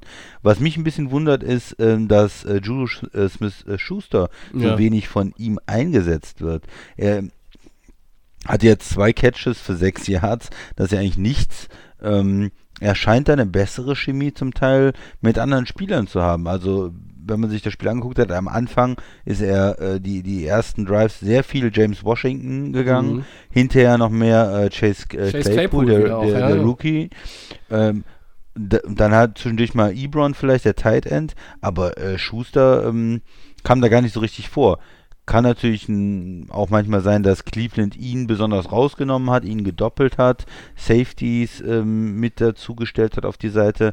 Aber es wundert mich bis jetzt, dass ähm, Juju da so wenig hat diese Saison. Insgesamt auch relativ bescheidene Stats ja, ne? ja Im, im, im Vergleich zu den anderen Spielern. Und ist das eine Sache, er guckt einfach auf Ma aufs Matchup und sagt, okay, wenn ihr hier euch auf den konzentriert, dann gehe ich zu anderen. Oder ist es so, dass da äh, die Chemie mit anderen Spielern vielleicht besser ist? Ähm, ist jetzt nicht so entscheidend für Cleveland. Die haben ja auch äh, genug Talent, äh, jetzt mit Claypool, die finden ja auch immer wieder äh, tolle Receiver im Draft. Aber es ist was, was mich bewundert und wo ich einfach mal in den nächsten Wochen darauf achten würde äh, oder werde, auch ähm, wie sich das so entwickelt. Das ist, ja aber auch ist ein guter ne? Punkt. Das ist mir auch aufgefallen. Also man muss ja grundsätzlich erstmal sagen, das liegt natürlich auch daran, weil er in deinem Fantasy-Team spielt. Ähm, mit, mit dir und den Receivern, das ist seit Jahren eine Story, da könntest du schon ein ja. Buch drüber schreiben. Ich würde auch ein Vorwort dazu liefern. ähm, aber Kö Tobi könnte was damit zu tun haben, dass könnte, mich auch ein bisschen könnte. geärgert hat. Ja, am ja ich fühle fühl mich beim Fantasy-Football manchmal ein bisschen wie in der Truman-Show, muss ich ganz ehrlich sagen. Äh, es wird dem einen oder anderen Hörer auch so gehen. Aber gut. Die Chemie ist äh, ein guter Punkt. Ich, äh, ich mache das, mach das Fass jetzt trotzdem auf. Man weiß bei Big Ben ja manchmal nicht so genau, mhm. ob er auch, auch irgendwas aus dem Trainingsbetrieb, Trainingsalltag, aus dem Lockerroom, was ihm nicht so passt. Wir wissen, er, mhm. ist ein, er ist ein Leader. Er ist aber auch ein Leader, ein äh, Diktator? Ja, ist, ich wollte sagen, er ist ein sehr autoritärer äh, Quarterback, also der, der wirklich äh, noch mehr als andere, auch als andere Veteranen, ich glaube, in Philip Rivers, um einfach im selben Jahrgang zu bleiben, selben Draftjahrgang, der ist da schon etwas anders. Ähm, dass Big Ben schon auch für Reibung sorgt. Und wir wissen es nicht, vielleicht übersieht er Smith Schuster hin und wieder auch ganz bewusst. Ich werfe die These jetzt einfach mal in den Raum. Ähm, ich hoffe, es ist nicht so. Wenn dem nicht so ist und, und ich damit Unrecht habe, äh, dann ist das ein weiterer Punkt, der der Konkurrenz äh, Angst machen sollte. Denn wenn Big Ben noch ein bisschen mehr aufdreht und irgendwann auch noch Smith Schuster richtig ins Spiel eingebunden wird, dann kannst du auch diese Offense gar nicht mehr kontrollieren. Ja, mhm. weil du hast James Conner, äh, da haben alle gesagt, oh ja, und er hatte dieses Jahr, als er Bell vertreten hat, und dann war er wieder schlecht. Dieses Jahr ist er gut. Ähm, dann kommt auch noch ein Benny Snell dahinter, der auch schon mal ein 100-Yard-Spiel äh, hatte diese Saison. Ähm, und du hast die, die guten Receiver angesprochen. Washington, äh, Claypool, Eric Ebron ist da. Ähm, da. da. sind schon eine Menge Weapons äh, zur Verfügung. Und ja, vielleicht äh, drehen die Steelers auch offensiv noch mal ein bisschen mehr auf. Und dann muss man, muss glaube ich wirklich jeder sie auf den Zettel packen. Ja. Schön, aber äh, unterm Strich muss ich natürlich sagen, ich hätte mir schon gewünscht bei dem Spiel, dass ein bisschen mehr Spannung drin ist. Das wäre ganz, äh, ganz nett gewesen. Ne, ich habe ja, ne, hab ja die Hype-Trains hier schon so ein bisschen angeheizt. Den, den Steelers Hype-Train fahre ich ja auch, sage ich, aber wir haben das Tempo ein bisschen gedrosselt, sage ich mal. Ein bisschen mehr Spannung war ja im Spiel äh, Titans gegen Houston. Mhm, ja, ja. Vielleicht, ja. Spektakel in, in Nashville. Du, du hast ja rechtzeitig umgeschaltet, ne? Ja, äh, wie gut äh, sind eigentlich Derrick Henry und die Titans? Die haben in Overtime 42-36 gegen die Texans gewonnen, Tobi. Ähm, ja, wir, die sind verdammt gut. Das äh, erstmal als unfassbar gut im Moment. Und ähm, einen Schritt zurückgehen muss man sicherlich auch mal. Es gab ja für die Titans auch eine Menge Heat. Äh, das sah ja so aus, als äh, wäre da irgendwie, sah eher nach, nach, Covid-Hühnerstall aus, als nach äh, Covid ähm, äh, und, und äh, Befolgen der Protokolle. Ähm, man hatte den Eindruck, die Titans spielen erst nach Thanksgiving wieder und müssen dann alle zwei Tage ein Spiel machen bis zu den Playoffs, weil die das da überhaupt nicht in den Griff kriegen. Und die haben ja lang, eine lange Pause gehabt und haben ja auch eine lange Trainingspause gehabt. Sagen wir mal zumindest offiziell. Und dann kommen die und spielen zwei Spiele in fünf Tagen und gewinnen beide. Und ja, Houston ist jetzt nicht das Houston Texans Team, was viele erwartet haben. Ähm, aber es ist natürlich ein Team, das mit Deshaun Watson als Quarterback äh, und Leuten wie Fuller oder JJ Watt, da ist ja überall noch Talent da. Das ist ja, das Talent ist ja nicht weg. Und immer wenn die Texans da in dem Spiel denen so ein Punch, das war so ein bisschen wie zwei Schwergewichtsboxer in der 11., 12. Ja. Runde, wo die Arme schwer sind, die Deckung ist unten, die hauen sich die Dinger in die Fresse und der andere haut einfach einen Punch zurück und das Publikum johlt und grölt und wartet darauf, ob jetzt einer umfällt. Und am geilsten in diesem ganzen Spiel war wirklich die Szene beim Cointoss, als der Cointoss für die Titans ausgeht. Das war doch das Spiel, Wie? ne? Und Deshaun Ja, Watson ja, die Hände über den Kopf war- zusammenschlägt und wusste, jetzt haben wir es verloren, weil die zuerst den Ball bekommen. Das war Dann fantastisch. die auf jeden Fall, Da genau. habe ich, mich- da hab ich mich wirklich großartig amüsiert. Und das Schlimme ist ja, er sollte Recht behalten. Bumm, äh, schon wieder ein, ein Touchdown, ja.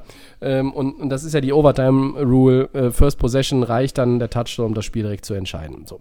Ähm, eins dieser, einer dieser Punches war ja zum Beispiel dieser 94-Yard-Lauf von Derrick Henry, der am Ende, Ja! ich glaube, 212 Rushing Yards hatte. Ich bin ganz aus dem Häuschen, ihr merkt das schon. Äh, 264 Scrimmage Yards, zwei Touchdowns, darunter, wie gesagt, dieser 94 Yarder. Dieser Typ ist unfassbar. Und äh, der eine oder andere von euch hat bestimmt auch hinterher mitbekommen bei, bei Twitter oder bei Facebook. oder. Derrick Henry ist dann nach dem Spiel zum äh, Interview beim Kollegen James Palmer, glaube ich, der für NFL Network da war gegangen. Und danach hat er einfach noch zwei Stunden Workout gemacht im Stadion. Das ist, das ist, also das ist, ich weiß nicht, was das ist. Dieser Typ, äh, ich sage ja immer mit dem, mit der toten Katze, die da hinten aus dem Helm ragt, äh, der, der irgendwie Unterschenkel, äh, das haben Gewichtheber als, als Oberschenkel nicht. Ähm, die, die Beschleunigung, die er hat, so schwer er zu tackeln ist, das ist ein wirklich ist ein unique Running Back. Das ist ein Typ, den gibt es nur alle zehn Jahre äh, in, in der Form. Ähm, und Wenn der überhaupt, spielt, ja, überhaupt, Und ja. er ist jetzt schon wieder Leading Rusher. Der spielt eine äh, Monster-Saison. In den ersten zwei Wochen haben schon wieder alle rumgeheult und gesagt, "Hä, der findet die Endzone nicht. äh." Ja, äh, er hat jetzt mal die Endzone gefunden. Also, äh, jetzt, glaube ich, zwei Spiele hintereinander mit zwei Touchdowns äh, oder drei mit zwei Touchdowns. Ich weiß es schon gar nicht. Ich habe nicht nachgeguckt. Ist auch egal. Ähm, Tennessee ist bärenstark. Und äh, man muss den einfach, man muss alle Hüte vor den ziehen, auch vor Ryan Tannehill. Das ist ja, die leben ja nicht nur von Derrick Henry. Letztes Jahr in den Playoffs, in dem Playoff-Run, ihr erinnert euch alle, du auch, Christian, Na da klar. ist Henry über alle drüber marschiert, die haben den Gegner müde gespielt, bis sie nicht mehr konnten. Und der Tannehill hat irgendwie zehn Pässe geworfen im ganzen Spiel. Jetzt ist das anders. Ähm, der Tannehill, der in Miami war, das ist irgendwie ein ganz anderer Tannehill, der jetzt in Tennessee rumläuft. Der hat 13 Touchdown-Pässe, zwei Picks. Der spielt eine überragende Saison. Fertig. Und man kann natürlich argumentieren, hey, am Anfang Denver, Jacksonville, Minnesota. Hm, ja, okay. Dann hast du aber gegen Buffalo gewonnen und das jetzt gegen Houston. Den Record von Houston möchte ich jetzt mal ausgeklammert wissen. Das ist kein Team, was du einfach wegklatscht. Das hast du ja auch gesehen. Houston kam immer wieder. Und äh, ich bin wirklich begeistert aktuell von den Titans und habe großen Respekt. Ähm, aber natürlich ist die große Story Derrick Henry. Ja, also das hat mich ein bisschen entschädigt für dieses ähm, Spiel Pittsburgh-Cleveland, was einfach schnell durch war. Es war spannend am Ende, wie du, du hast richtig gesagt, das war wie, wie Schwergewichtsboxer, die da immer hin und her gehen. Äh, Tennessee ähm, kommt da mit einem Touchdown, da kommt Houston ein Stück zurück. Watson natürlich auch, geiler Quarterback, der, der, nicht, der nicht aufgibt, der sagt, meine Saison hier, wir haben jetzt den Coaching-Change gemacht, ich will jetzt auch äh, weiter ähm, dranbleiben und versuchen vielleicht noch irgendwas möglich zu machen. Mit 2-4 ist man vielleicht noch nicht ganz weg vom Fenster. Mhm. Aber ja, der hat, der hat alles versucht. Er hatte 335 Yards, vier Touchdowns. Man kann nicht sagen, dass es ähm, an Deshaun Watson gelegen hat. Aber man hat immer gesagt, er, er versucht alles, er ist auf dem MVP-Niveau, aber was ist mit dem Rest vom Team? Und gerade die Defense ähm, konnte da ähm, ja, nicht, nicht genug tun. Nicht genug tun gegen das Running Game äh, der Titans. Ähm, zwischenzeitlich war es nicht schlecht. Äh, JJ Watt hatte ja auch ein äh, Mega-Play mit dem äh, Sack und, und Fumble. Mhm. Aber insgesamt Derek Henry, ja, und macht einfach riesig Spaß, sich das anzuschauen. Das ist einfach, wenn man diese Läufe sieht, wenn man denkt, der ist doch so groß und schwer, den muss man doch kriegen, aber keiner kriegt ihn, weil er auch diese Geschwindigkeit hat dann für die langen Läufe.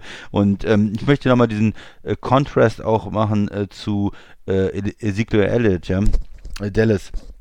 Ja, gerne. Elliott hat äh, zwei Fumble gehabt in einem wichtigen Spiel, ja, und hat, wo sind denn da die Highlights in den letzten Wochen und Monaten? Wo sind denn da die 90 Yard Läufe? Wo sind denn da die 200 Yard äh, Games? Die ja? Dallas jetzt bitter nötig hätte. Ja, jetzt ist dein Quarterback raus. Wo ist das denn? Wo, wo ist, wo macht er denn den Unterschied, sage ich mal, für sein Team? Ja, letztes Jahr McCaffrey auf jeden Fall besser gewesen, Henry besser gewesen, dieses Jahr Henry auch wieder äh, mit so solchen Performances, das hat er nicht jede Woche, aber er hat immer wieder diese Spiele drin, wo man sagt, boah, Wahnsinn, geil, Highlights ohne Ende und ähm, Elliott hat das nicht, da, er hat zwei Fumbles, äh, er spielt nicht so gut und er ist sein Geld einfach im Moment nicht wert. Und äh, das ist für mich ein riesen, riesen Unterschied zwischen diesen beiden Running Backs. Ja, Wenn man jetzt auf Top stimmt. 5 Running Backs äh, guckt, äh, Henry, geil, macht riesig Spaß, die Highlights ihn sich anzugucken. Ich würde auch als Owner, wie gesagt, seinen, seinen Scheck jedes Mal unterschreiben, weil es einfach Wahnsinn ist, was er für das Team leistet. Und Elliott dagegen, hm, ja, da kommt für mich zu wenig, gerade mit einem Backup-Quarterback. Ja, Leistung stimmt nicht. Ähm, da, das ist richtig. Der, der, Vergleich gefällt mir gut, dass du den jetzt hier an der Stelle auch ziehst. Ähm, völlig richtig. Ähm, man muss ja auch sagen, wenn McCaffrey jetzt nicht verletzt gewesen wäre, die, die ersten Eindrücke in der Saison waren ja auch besser als das, was, was Elliott dieses Jahr äh, bis jetzt zeigt. Und ähm, Natürlich sind Quarterbacks immer äh, die Spieler, die mutmaßlich so einem Spiel eine Wende geben können. Aber wenn du einen Star-Player hast, ähm, ein Receiver muss vom Quarterback angeworfen werden, klar. Aber ein Running Back, ja, ein Handoff kann jeder. So, mhm. und dann ein Running Back, der, der ein Spiel an sich reißen kann. Auch wenn das jetzt vielleicht gar nicht der Fall war, weil ja Tannehill auch wirklich gut gespielt hat und hat ja auch alles unter Kontrolle gehabt. Aber das, was Henry machen kann und dieser, dieser K.O.-Punch, der quasi jede Possession der Titans dem Gegner droht, wenn der Henry auf dem Feld steht. Ja. Das ist ein Wahnsinn. Und man muss sich auch noch mal ein bisschen, vielleicht ist es hier auch mal an der Zeit, die zwei Minuten sich zu nehmen und das Resümee von dem Mann sich anzugucken. Der kam 2016 in die Liga als Zweitrunden-Pick. Mhm. Ja? Der war, noch, ja. der war ein Heisman-Trophy-Gewinner. Der hatte so ziemlich jeden Award im College abgesahnt und in der Highschool, äh, oder vor allen Dingen im College, den, den man noch nicht mal mit Namen kennt. Der war zweimal SEC-Champion, ähm, der war Rushing-Leader, der war auch im Pro Bowl jetzt in der, in der, in der NFL und ähm, der hat jetzt auch schon, äh, ja, ist er, glaube ich, nahe der 50 Touchdowns für seine Karriere. Ähm, und der spielt ja jetzt erst im 16, 17, 18, 19, fünften Jahr. Ähm, der Mann hat noch ein paar gute Jahre auf dem Niveau vor sich, wenn er verletzungsfrei bleibt. Und äh, man hat das Gefühl, der hat sogar noch ein bisschen Anlaufzeit gebraucht. Der war jetzt nicht wie Ezekiel Elliott vielleicht von, von Beginn an auf diesem Niveau, auf dem er jetzt aktuell ist, um Gottes Willen. Aber ähm, mit 1,91 und 112 Kilo äh, Maschine. Das ist one of a kind. Und äh, man kann ja immer über ähm, Alabama, man kann sie mögen oder man kann sie hassen, die Alabama Crimson Tide. Ähm, es gibt, glaube ich, nicht wenig oder nicht viel dazwischen. Aber was sie machen, äh, in diesem College in den USA, die produzieren Stars. Und das ist ein Star. Und mich freut das sehr, dass er nach einem, ja, sag ich mal, auch wirklich durchwachsenen Start in seiner Karriere jetzt auf diesem Level angekommen ist. Ich sehe den unheimlich gerne. Ähm, also, wer Football mag, dem muss das Herz aufgehen, wenn er diesen Running Back sieht. Das ist wirklich Wahnsinn. Und wenn ich dann so, so einen 94-Yard-Lauf sehe, das ist ja, das haben wir, erinnert man sich an die Glanzzeiten von Adrian Peterson in Ja. Minnesota, man erinnert sich an Sean Alexanders Monster-Saison mit, mit Seattle, man erinnert sich an Marshall Falk mit den Rams, äh, man erinnert sich an LaDainian Tomlinson.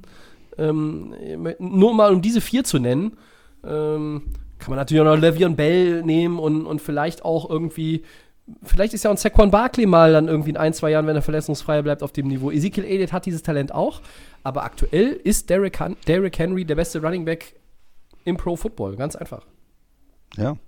Und äh, man hat dann halt bei Elliott auch das Gefühl, naja, wo die O-Line sehr, sehr gut war, ähm, da lief das alles und jetzt ähm, läuft es nicht mehr so gut. Und ähm, in, in Bei äh, Elliott meinst du? Ja, Ja, bei Elliott, Mhm, ja. ja. Und äh, bei, bei Tennessee, da haben sie natürlich auch den Right Tackle jetzt gewechselt und Ja, ähm, jetzt ist die, halt die O-Line ist gut, aber nicht Ja. großartig. Ja, und jetzt hat er die ja. O-Line aber einen Blow bekommen, ne?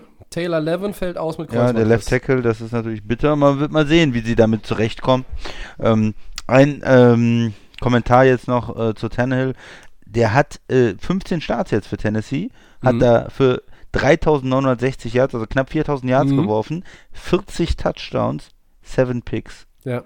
Das, 12-3 sind die in den, Ja, in den das ist 15 richtig. Games. Vor dem Wochenende hatte die bezaubernde Kay Adams von äh, Good Morning Football äh, diese, Sta diese äh, Stats schon mal ausgepackt und zusammengeschrieben bei Twitter.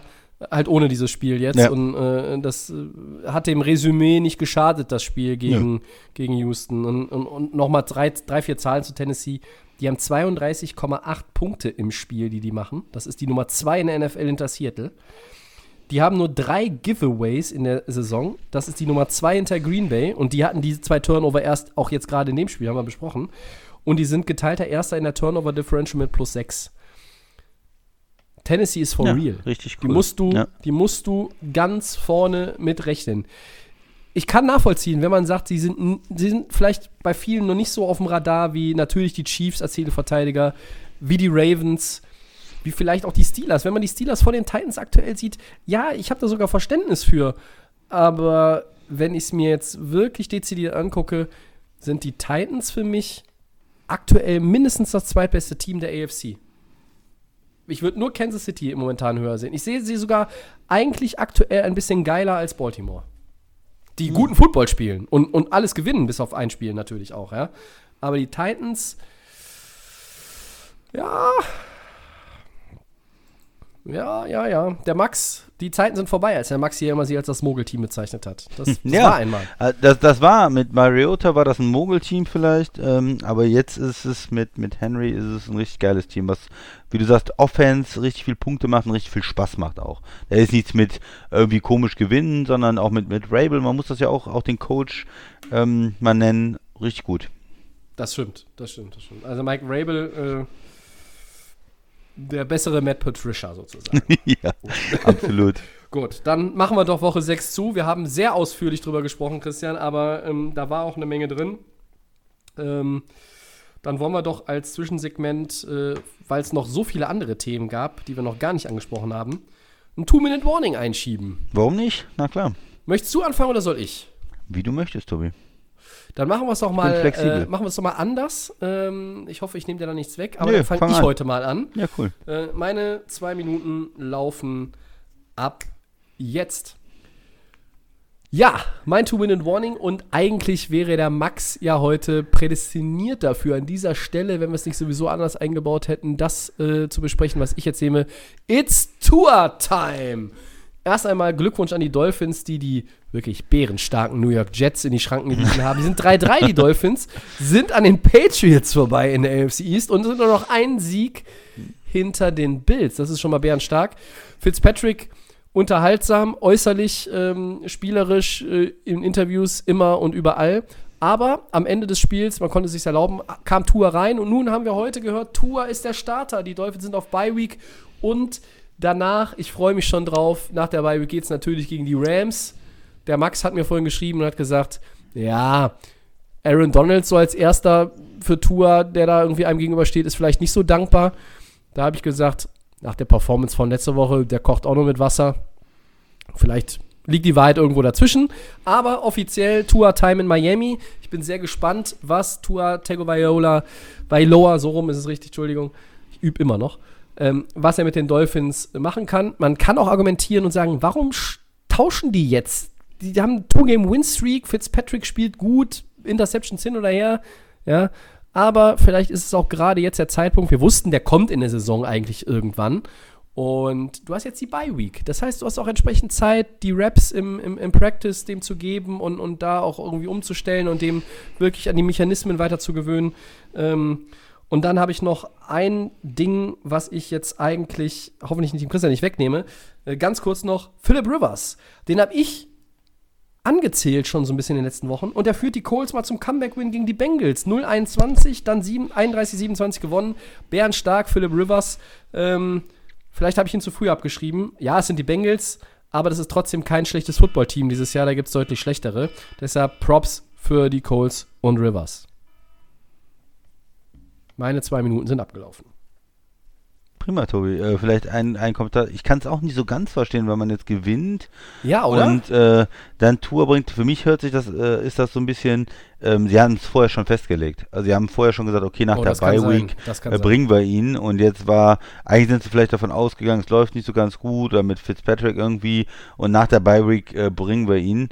Und jetzt ist es so, naja, eigentlich macht es nicht unbedingt so viel Sinn, weil ne, Fitzpatrick gut spielt. Ähm, aber ja, es ist jetzt Bye Week und danach wollen sie sehen, was sie haben. Auf der anderen Seite, ich kann es verstehen, äh, du musst so jemand auch irgendwann Spielpraxis gehen. Ich bin ja auch dafür, dass er irgendwann die, äh, die Saison kommt. Ich hätte jetzt gedacht, es kommt irgendwie logischer, weil Fitzpatrick ein so ein Vier-Interception-Spiel hat oder weil er sich verletzt. Ähm, aber gut, für mich haben sie es irgendwo so festgelegt, nach der Bye Week bringen wir ihn und es ist für Ja. mich okay. Ähm, ich habe heute einen schönen Tweet gesehen. Ähm, If this is the end of the road, Ryan Fitzpatrick, 16 Saisons, 58, 86 und 1 Record. Mhm. 34.400 Passing Yards, eine Completion Rate von 60.7, 220 Pass-Touchdowns, 21 Rush-Touchdowns, das hätte ich, Rushing, das hätte ich auch nie Ah. vermutet, aber auch schön 168 Interceptions und 71,5 Millionen Dollar eingestrichen. Also, äh, ein Wandervogel, ein sehr unterhaltsamer Charakter. Und ich weigere mich hier und heute am 20. Oktober äh, zu glauben, dass das das letzte Mal war am Sonntag, dass wir Ryan Fitzpatrick auf dem NFL-Feld gesehen haben. Okay, du hast mir auch nichts weggenommen, Tobi. Ich habe ganz Ah, anderes das ist gut, das ist gut, das ist gut. Ich, ich hoffe, du, ich wei- weiß nicht, ich hab's nicht mehr so im Kopf, vielleicht kommt wieder, nee, ich sag nicht, ich sag nicht. Christian basht ja gerne mal die Kicker im Two-Minute-Warning. Ja, ich habe ganz andere, Wochen, ja, ja. ich habe ganz andere Probleme hier. Und, Ganz äh, andere Probleme, okay, okay. Ja, ich dachte, du wolltest jetzt die, die Giants abfeiern, aber. Ja, pass auf, fang mal an. Okay, also, Two-Minute-Warning vom Christian startet jetzt. So, wie der Tobi schon gesagt hat, ich möchte jetzt den Giants gratulieren für ihr glorreiches 2019 gegen das Washington Football Team. Sind jetzt 1-5, haben tatsächlich es geschafft, einen Saisonsieg äh, zu holen, dieses Team. Und ich möchte auch dem Quarterback natürlich äh, gratulieren. Daniel Jones hatte ein starkes Spiel, hat es geschafft, doch über 100 Passing Yards hinzubekommen, 112 Yards äh, mit einem Touchdown und einer Interception. Das ist natürlich eine starke Leistung, gerade äh, gegen ähm, ein etwas schlechteres Team wie Washington. Äh, ich möchte mir mal angucken, was er bis jetzt so für Stats dieses Jahr hat. Und er hat es geschafft, äh, in seinen sechs äh, Spielen drei Passing-Touchdowns äh, hinzubekommen. Dagegen stehen sechs Interceptions und natürlich auch mal wieder drei Lost Fumbles, also dreimal ein Turnover. Ähm, wo er den Ball verloren hat. Das heißt, insgesamt sind das neun Turnover von ihm gegen drei Touchdowns. Ich weiß nicht, ob das eine gute Statistik ist, aber mein Gefühl sagt mir, so ein Verhältnis von 1 zu 3 ist nicht so besonders stark. Ja, die Giants, die wollen doch eine Entwicklung sehen. Die wollen doch nach den 13 Starts letztes Jahr sehen, dass er sich weiterentwickelt, dass er besser auf den Football achtet, dass er irgendwie in der Offense eine äh, Chemie entwickelt. Barkley spielt nicht, ich weiß, äh, das macht es ein bisschen schwerer, aber wo ist denn da irgendwie ähm, eine Connection mit den Receivern? Wo ist eine Entwicklung äh, von, von Daniel Jones? Und äh, er ist einer der Quarterbacks, zusammen auch mit Haskins in Washington, der ja stark unter Druck ist. Ähm, Rosen wissen wir schon, ist weg. Das sind so ein paar von den Quarterbacks, wo man das Gefühl hat, die schaffen es vielleicht nicht, da fehlt irgendwas. So, das ist mein, mein erstes Thema, Daniel Jones und äh, seine Zukunft bei den, bei den Giants. Mein zweites Thema äh, sind die Patriots und die haben wieder verloren. Die sind jetzt 2-3, ist ja ein Team, wo ich gesagt habe, die schaffen es. Die hatten ähm, viel Unruhe auch mit Cam Newton und den äh, Corona-Fällen natürlich drin. Aber für mich war das so ein Spiel, was ich gesehen habe. Äh, ah, jetzt muss ich einen Satz noch sagen. Die haben alles versucht, jeden Trickspielzug rausgeholt, die Patriots, und haben es trotzdem nicht geschafft, gegen die Broncos zu gewinnen. Und da mache ich mir ein bisschen Sorgen. So viel Zeit muss sein, ja. Ja, sorry, ähm, ich hatte die Uhr jetzt hier nicht vor Augen. Ich, äh, wir, wir, haben ja hier immer mal den, den Kodex entwickelt, beim Two-Minute-Warning wird nicht dazwischen geredet. Ich weiß nicht, ob man mein unterdrücktes Lachen an der einen oder anderen Stelle gehört hat. Das war ja fantastisch. Ähm, großes Kino. Ähm, Würdest du mir zustimmen? Da ja, ist zu wenig von Daniel Jones, ihn, Ich habe ihn ja letztes Jahr noch lange verteidigt. Äh, ich muss aber ehrlich gesagt sagen, ähm, ich habe mir vorgenommen, ein bisschen, bisschen deutlichere Meinungen und Positionen zu vertreten, auch wenn sie unpopulär sind. Schmeiß Danny Dimes in die Tonne. Es ist, das ist nichts, das war ein Fehlgriff. Du hast einen viel zu hohen First-Round-Pick darauf ver verschwendet, muss man eigentlich sagen. Ähm, das ist wirklich nicht das, was den Giants weiterhilft auf lange Sicht. Christian, du hast völlig recht. Und um und deine Frage Patriots? zu beantworten. Das ist wirklich kein gutes Verhältnis, 1 zu 3. ich glaube nicht, ne? Äh, und äh, Patriots, äh, hast du ein bisschen was zum Spiel gesehen, was die Patriots ja, versucht haben mit äh, Trickspielzügen und. Ich, ich bin, äh, ja, bin ja die letzten 21 Jahre nicht oft ein äh, Befürworter eines Patriots-Sieges gewesen, aber ähm, in meiner Ami-Tippspielgruppe äh, in meinem Ami Pick'em äh, Pool, da habe ich äh, die Patriots äh, über die Broncos relativ hoch eingesetzt und habe die Punkte nicht bekommen und bin jetzt seit der Tabelle zurückgefallen. Verdammte Axt. Äh, ernsthaft, also das war irgendwie wurstelig, komisch, merkwürdig. Ich hatte irgendwie das Gefühl, Newton ist noch nicht im Vollbesitz seiner geistigen und physischen Kräfte nach der äh, Erkrankung. Äh, ich hatte aber auch das Gefühl, dass tatsächlich der großartige Vic Fangio, und dass, dass ich diesen Satz mal sagen würde, Vic mhm. Fangio hat Bill Belichick ein bisschen outcoached. Das lassen wir mal kurz sacken, aber ja. äh, es fühlte sich ganz komisch an. Du hast ja gesagt, die haben alles versucht, Trickspielzüge. Und die Broncos hatten auf äh, alles ja. eine Antwort. Irgendwie äh, am Ende noch Edelman mit dem Pass auf White und, und solche ja, Sachen. Und, und, und, und, wenn, die, wenn die Broncos es mal geschafft hätten mit Drew Lock, der übrigens auch so ein Kandidat ist, die Halbwertszeit dieses Quarterbacks äh, lässt sich auch noch mal. Ist he good? Sich, ja. Da lässt sich noch drüber streiten.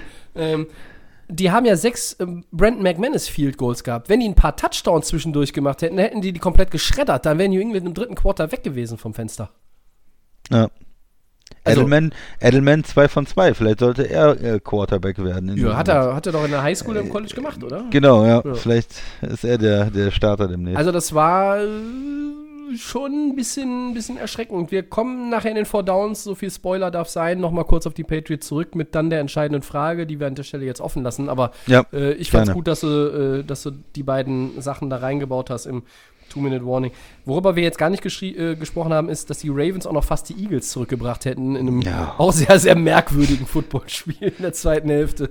Also da habe ich auch John Harbour nicht verstanden, was der da eigentlich callt oder callen lässt, weil ähm, das sind die Eagles.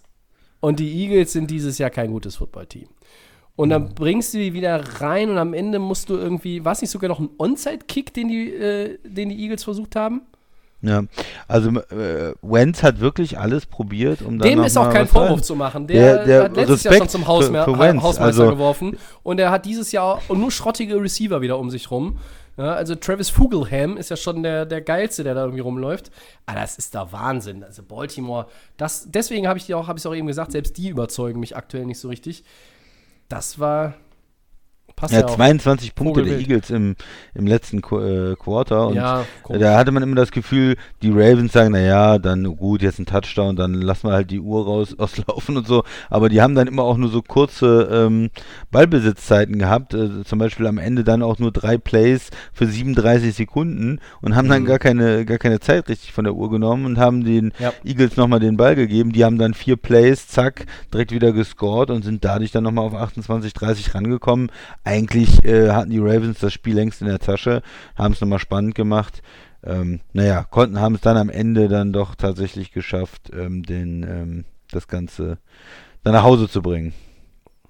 So sieht's aus. Haben wir das auch nochmal angesprochen. So. Mann, Mann, Mann, so. sind wir zu zweit, aber hier schon relativ weit in unserer äh, Aufnahmezeit. Also, äh, gehen wir rein, Woche 7. Ja.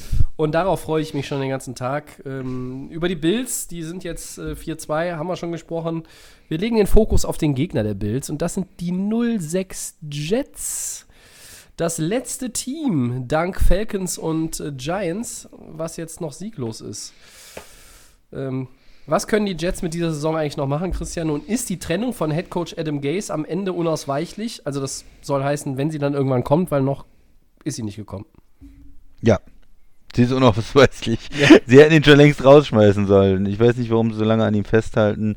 Äh, ich meine, man kann jetzt natürlich sagen, in der verlorenen Saison, wir finden jetzt keinen anderen Coach oder wir wollen auch nicht einen Coordinator da äh, promoten und wir äh, machen das mit ihm noch zu Ende. Ähm, aber sie hätten ihn ja auch nach letzter Saison schon rausschmeißen können. Na gut, okay. Äh, ich hatte mir da das waren Spiel sie 7-9, ne? Also das ist ja, ja. das ist ja meilenweit äh, davon entfernt, was sie jetzt. Äh ja, da haben, da haben sie noch einigermaßen gut zum Teil gespielt, hatten die Defense war noch einigermaßen gut. Ähm, in der zweiten ja. Saisonhälfte muss man dazu sagen, da war der Anfang auch ziemlich grottig. Das äh, ja, man nicht unterschlagen. Ich das, das, Spiel angeguckt und ich hatte tatsächlich das Gefühl, der beste Spieler ähm, bei den äh, Jets offensiv ist äh, Frank Gore. Und äh, wenn das der Fall ist, äh, der ist glaube ich 37, vier, 54 Jahre alt, ja. äh, dann, dann sollte einem das wirklich Sorgen machen. Also der hatte 4 für 24. Ähm, ja, das war noch irgendwie einigermaßen orden, äh, ordentlich. Sonst äh, war da nicht viel los. Äh, die Offense ist jetzt mit äh, Joe Flacco unterwegs. Äh, der hatte 186 Yards in 44 Attempts. Der hatte noch einen Pick dabei. Äh, die Offense von den Jets findet quasi nicht statt. null Punkte gegen die Dolphins das ist unterirdisch, das ist die schlechteste äh, Offense der Liga. Da kann man nicht viel sagen. Es gibt keine guten Receiver, die werden auch nicht gesucht oder eingesetzt. Äh, es ist kein Talent da und die Defense ist nicht ganz so schlecht wie die Offense, aber ähm, da hat man ja vor der Saison ähm, Adams abgegeben nach Seattle und ja, ja seit, das ist natürlich der beste Playmaker da noch ähm, gewesen. Äh, CJ Mosley haben wir schon öfters thematisiert, ist, äh, ähm, spielt nicht äh, diese Saison. Und ja, da ist die Defense zwar nicht, nicht katastrophal, die hat auch ein paar Plays gemacht gegen die Dolphins, ein paar Punts auch ähm, gewesen, aber 24-0 ist dann eindeutig und sobald der Gegner da mit zwei, drei Touchdowns vorne ist, da können die Jets einpacken. Da haben die überhaupt nicht die Möglichkeiten im, äh, in der zweiten Hälfte da irgendwas gegen zu machen. Also die Dolphins haben auch nicht viel gemacht in der zweiten Halbzeit, drei Punkte, aber die Jets haben ja, kriegen ja nichts hin. Ne? Ja, ja, es ist einfach super wenig Talent in dem Roster. Sie haben auch Verletzte, das muss man auch sagen. Ähm, Gerade auf Receiver haben sie in, in vielen Wochen dieser Saison ähm, mit dem vom Depth-Chart her fünften, sechsten, siebten teilweise sogar gespielt oder, oder vierten, fünften, sechsten vielleicht auch. Ähm, es ist, es ist schon, schon schade. Ich bin ja immer jemand, der, der den New Yorker Teams äh, gönnt, aber äh, Giants haben wir eben schon äh, angerissen. Christian hat es im Two-Minute-Warning ähm, auf ich sage mal, war es eigentlich sarkastisch oder sardonisch, weiß ich jetzt nicht, aber ähm, schön, schön beschrieben. Und bei den Jets, die müssten wir uns jetzt einfach auch mal vornehmen. Ähm, einerseits, weil sie das letzte Team sind, was sieglos ist. Andererseits, und das habe ich ja letzte Woche schon gesagt, es ist ein schon ein ganz krasser Graben zwischen den Jets als schlechtesten Team und dem, dem zweitschlechtesten Team der Liga. Ob das jetzt die Giants sind oder das die Football-Team, wie es so schön heißt. Ich freue mich übrigens jedes Mal, wenn es im Fernsehen heißt, die Football-Team. Ähm, ähm, oder ob es, keine Ahnung, ob es die Bengals sind oder, oder, oder, die, die, die Vikings aktuell oder die Falcons, ist ja auch völlig wurscht. Das, was die Jets zeigen. Die sind in einer eigenen Liga, kann man ja, sagen. Ja, das ist richtig. Und mir fehlt einfach auch ein bisschen das, das Herzblut. Das habe ich bei den Giants zum Beispiel jetzt gesehen. Ich habe es gegen die Rams gesehen. Ich habe es auch gegen Washington gesehen. Das ist natürlich alles limitiert. Ja, aber ähm, einfach Spieler für Spieler durchgehend, das, was die Jets da abliefern, das ist wirklich ganz, ganz, ganz, ganz, ganz schwere Kost. Und, und die Dolphins, die ja selber beim dritten Versuch richtig grausam waren und, glaube ich, nur einen converted haben, die hatten aber überhaupt keine Mühe. Und wenn du so eine miserable Quote beim Third Down hast, aber 24-0 gewinnst, sagt das eigentlich alles über den Gegner aus. Und ähm, ja, Talent ist eine Sache, äh, Coaching ist eine andere. Ähm, Adam Gase äh, als Offensive Coordinator von Peyton Manning in Denver hat er mir gefallen. Danach nicht nichts, mehr. Nichts, nichts. Ähm, ja. Man muss aber ein bisschen gucken. Adam Gases Total Offenses 2016 bis 18 mit den Jets, äh, Entschuldigung, Dolphins. Auf Platz 24, 25 und 31. Mit den Jets letztes Jahr auf 32. Und diese Saison auch wieder ganz unten. Ähm, 2 von 17 bei Third Downs gegen die Dolphins. Sie haben 75 Punkte erzielt in sechs Spielen. Den Schnitt rechnet ihr euch bitte selber aus. Und sie haben 185 kassiert. Das heißt, es ist eine Differenz von minus 110 nach sechs Wochen. Ja. Das, das sagt, glaube ich, alles aus. Und, und hier ist jetzt der, der, der Kick nach vorne. Ähm, die Jets müssen sich fragen, ob er nicht wirklich tanken will. Es heißt ja immer, das Tanken macht keiner. Vielleicht machen sie es schon unbewusst, vielleicht machen sie es sogar schon bewusst. Wenn sie es bewusst machen, sind sie Genies. Aber sie können ja auch nicht besser spielen, meiner Meinung nach. Entschuldigung. Ganz kurz. So, da bin ich wieder. Ähm, ob man nicht tanken will. Äh, andererseits muss ich äh, Clemson Quarterback Trevor Lawrence fragen, ob er nicht wirklich noch eine Saison dranhängen will, wenn die Jets den Nummer 1 Pick haben. Weil, ob man bei der Franchise aktuell dann spielen will, weiß ich nicht.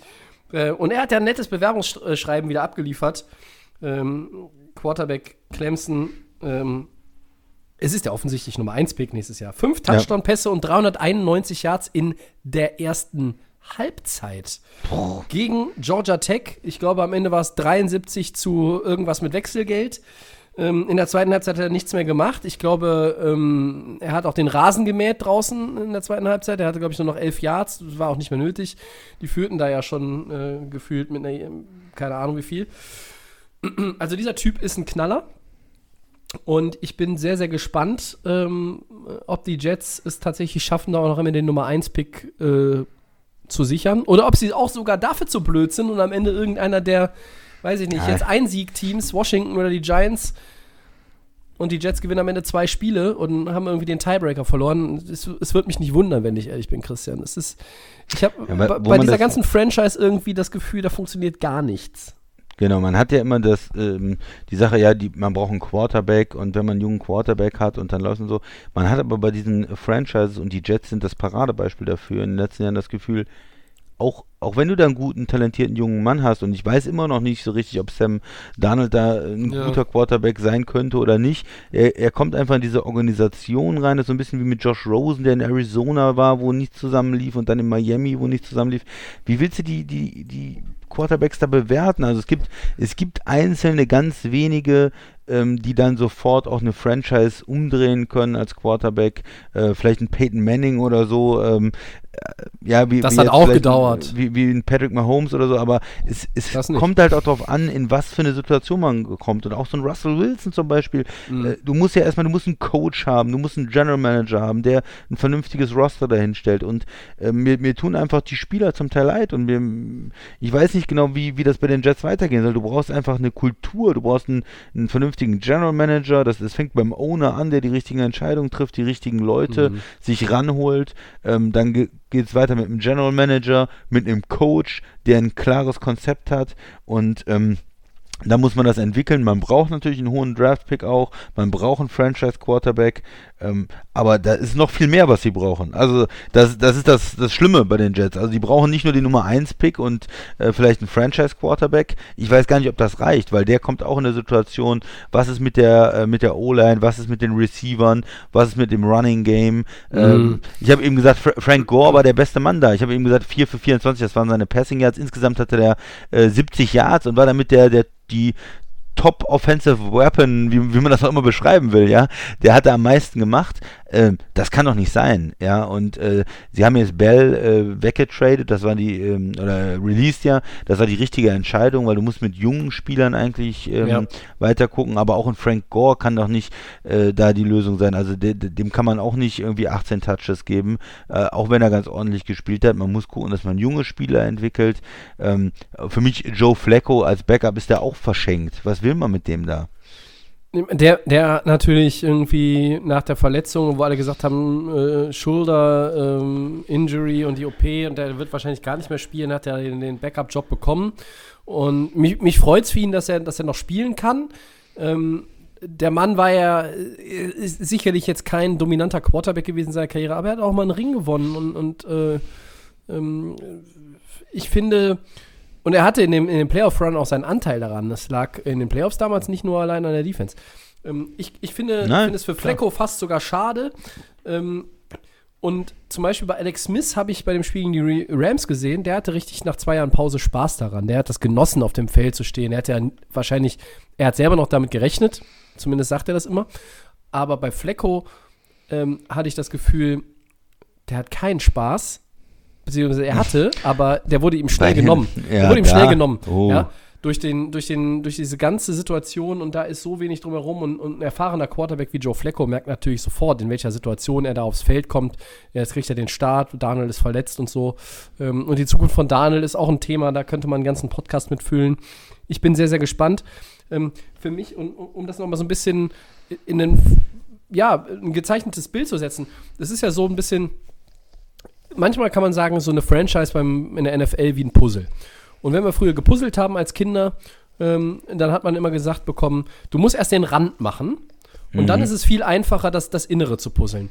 Die Jets kriegen es aber ja nicht mal hin, den Rand zusammenzusetzen. Da ist ein General Manager und Owner und der hat zwei Teile und die passen offensichtlich nicht zusammen. Der versucht die trotzdem miteinander zu drücken, wie so ein Kleinkind. Und das kann ja nicht funktionieren. Und das machen sie komplett. Der, dieses ganze Gebilde ist von außen so fragil und wackelig, dass alles, was da innen drin sich bewegt, das kann dann auch nicht zusammenpassen. Es stimmt einfach nicht. Und es stimmt an allen Ecken und Enden nicht. Und das Resultat sehen wir, ähm, A, natürlich, in, um Gottes Willen, es ist furchtbar schlechtes Coaching. Adam Gase ist kein Headcoach für so ein Team. Äh, er ist kein Headcoach für ein Team, was wirklich auch äh, sich entwickeln Er ist kein Headcoach für ein Team. ja, ich, ich wollte ihm jetzt noch so ein bisschen eine Tür auflassen, wo man halt ein bisschen äh, Zeit braucht, um noch irgendwie was rumkrempeln muss. Das war bei den Dolphins dieselbe Nummer. Ja? Ähm, vielleicht in einem anderen Anstrich, aber es war trotzdem dieselbe Geschichte irgendwo. Und, und das ist das ist das eine, aber äh, es fängt, wie du schon gesagt hast, ganz oben an und, und die Franchise ist, ist ähm, boah, es ist wirklich, ich gucke gerade auf die Tabelle und denk so, guck dir nur die drei Letztplatzierten in den anderen AFC-Divisionen an. Ja, das sind die Bengals, die Jaguars und die Chargers. Die sind alle drei Meilen weit weg. Selbst die Jaguars sind um Klassen besser aktuell. Ja. Ja? Und die gewinnen auch nur einmal bisher in der Saison. Die haben gegen Detroit auch gespielt wie 22 ähm, äh, Leute, die irgendwo gerade äh, vom Hausmeister äh, oder zum, vom Greenkeeper aufs Footballfeld gestellt wurden. Das kann nicht wahr sein. Aber die Jets, das ist irre.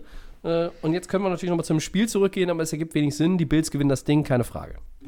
Ja, genau. Also ich glaube, über das Spiel brauchen wir nicht viel sagen. Äh, über die Bills haben wir auch schon gesprochen. Die Bills gewinnen gegen die Jets und äh, ja, lass über was anderes sprechen, sonst werde ich noch depressiv mit den Jets. Es ist, es, ist schon, es ist schon krass. Aber es bot sich halt heute so schön an. Ja, ne, auf Die, jeden die Fall. anderen haben ja, haben ja immer gewonnen. Also selbst die Falcons. So, Christian, die 3-2 Saints spielen gegen die 3-3 Panthers. Die einen warten auf die Rückkehr von Wide Receiver Michael Thomas, die anderen auf ihren Superstar Running Back Christian McCaffrey. Unabhängig jetzt mal von den beiden, wer hat bessere Chancen in der NFC South an den Buccaneers dran zu bleiben? Und was hast du da vernommen zuletzt so ein bisschen mit Wirbel um die Person Michael Thomas in New Orleans? Ja, es war ja nicht nur, dass er verletzt war, es war ja auch, dass er im Training ein, äh, was hat er gemacht? Eingeschlagen oder so? Ja, ein Teammate irgendwie. Da gab es irgendwie sich Disput. mit ihm angelegt hat, genau. Und ähm, da, deswegen auch nicht gespielt hat, obwohl er dann eigentlich fit war. Ich denke, er wird jetzt wieder eingreifen gegen die Panthers und ich denke, die Saints können ihn natürlich ähm, wahnsinnig gut gebrauchen. Er ist, ist natürlich ein sehr, sehr guter Receiver und Drew Brees hat das, ähm, die, die Connection mit ihm. Ja, das bringt der Offense, bringt die Offense natürlich weiter. Ich denke, dass die Saints auch die bessere Chance haben, ähm, an den äh, Buccaneers dran zu bleiben, sind insgesamt das talentiertere Team. War ein bisschen holprig der ähm, Saisonauftakt. Sie haben zum Beispiel ja gegen die Packers verloren. Aber trotzdem denke ich immer noch, dass die Panthers, bei allem Respekt für die Panthers, dass sie gut reingekommen sind, äh, mit Teddy Bridgewater eine gute Offense dahin bekommen haben, ähm, über ihren Verhältnissen spielen eigentlich diese Saison, muss man sagen, Mhm. ähm, gutes Coaching haben. äh, denke ich, dass die, dass die Saints gewinnen 3 dass die, dass die da mit 4-2, sind jetzt 3-2, mit 4-2 dann auch an den Buccaneers äh, dranbleiben können. Und äh, die Rückkehr von McCaffrey, ja, okay, aber sie haben ja auch ohne ihn in der Offense eigentlich ganz gut gespielt, haben ihn jetzt nicht so schlimm vermisst, wie man vielleicht gedacht hätte. 3-1 ohne ähm, ihn, ne? 3-1 ohne ihn, haben ein ganz gutes Running Game auch gehabt, also das ist, klar, keiner kann ihn eins zu eins ersetzen. Er ist äh, wahnsinnig talentiert und macht manchmal aus Situationen, ähm, die eigentlich ein Loss sind, dann noch äh, positive Yards und so weiter. Ähm, aber es war nicht so schlimm, wie man gedacht hätte. Ja, und äh, von daher glaube ich, dass äh, Michael Thomas da vielleicht im Moment sogar noch wichtiger für die Saints ist. Tobi, ich, wie siehst du es? Ähm, ja, stimme ich dir, stimme ich dir zu. Äh, Nochmal eine Rückfrage von mir hm. an dich in Bezug ja, auf bitte. McCaffrey. Ja. Ich habe da die Tage auch was gelesen ähm, im Internet. Ähm, ja, im, im, bösen Internet steht immer viel, ich weiß.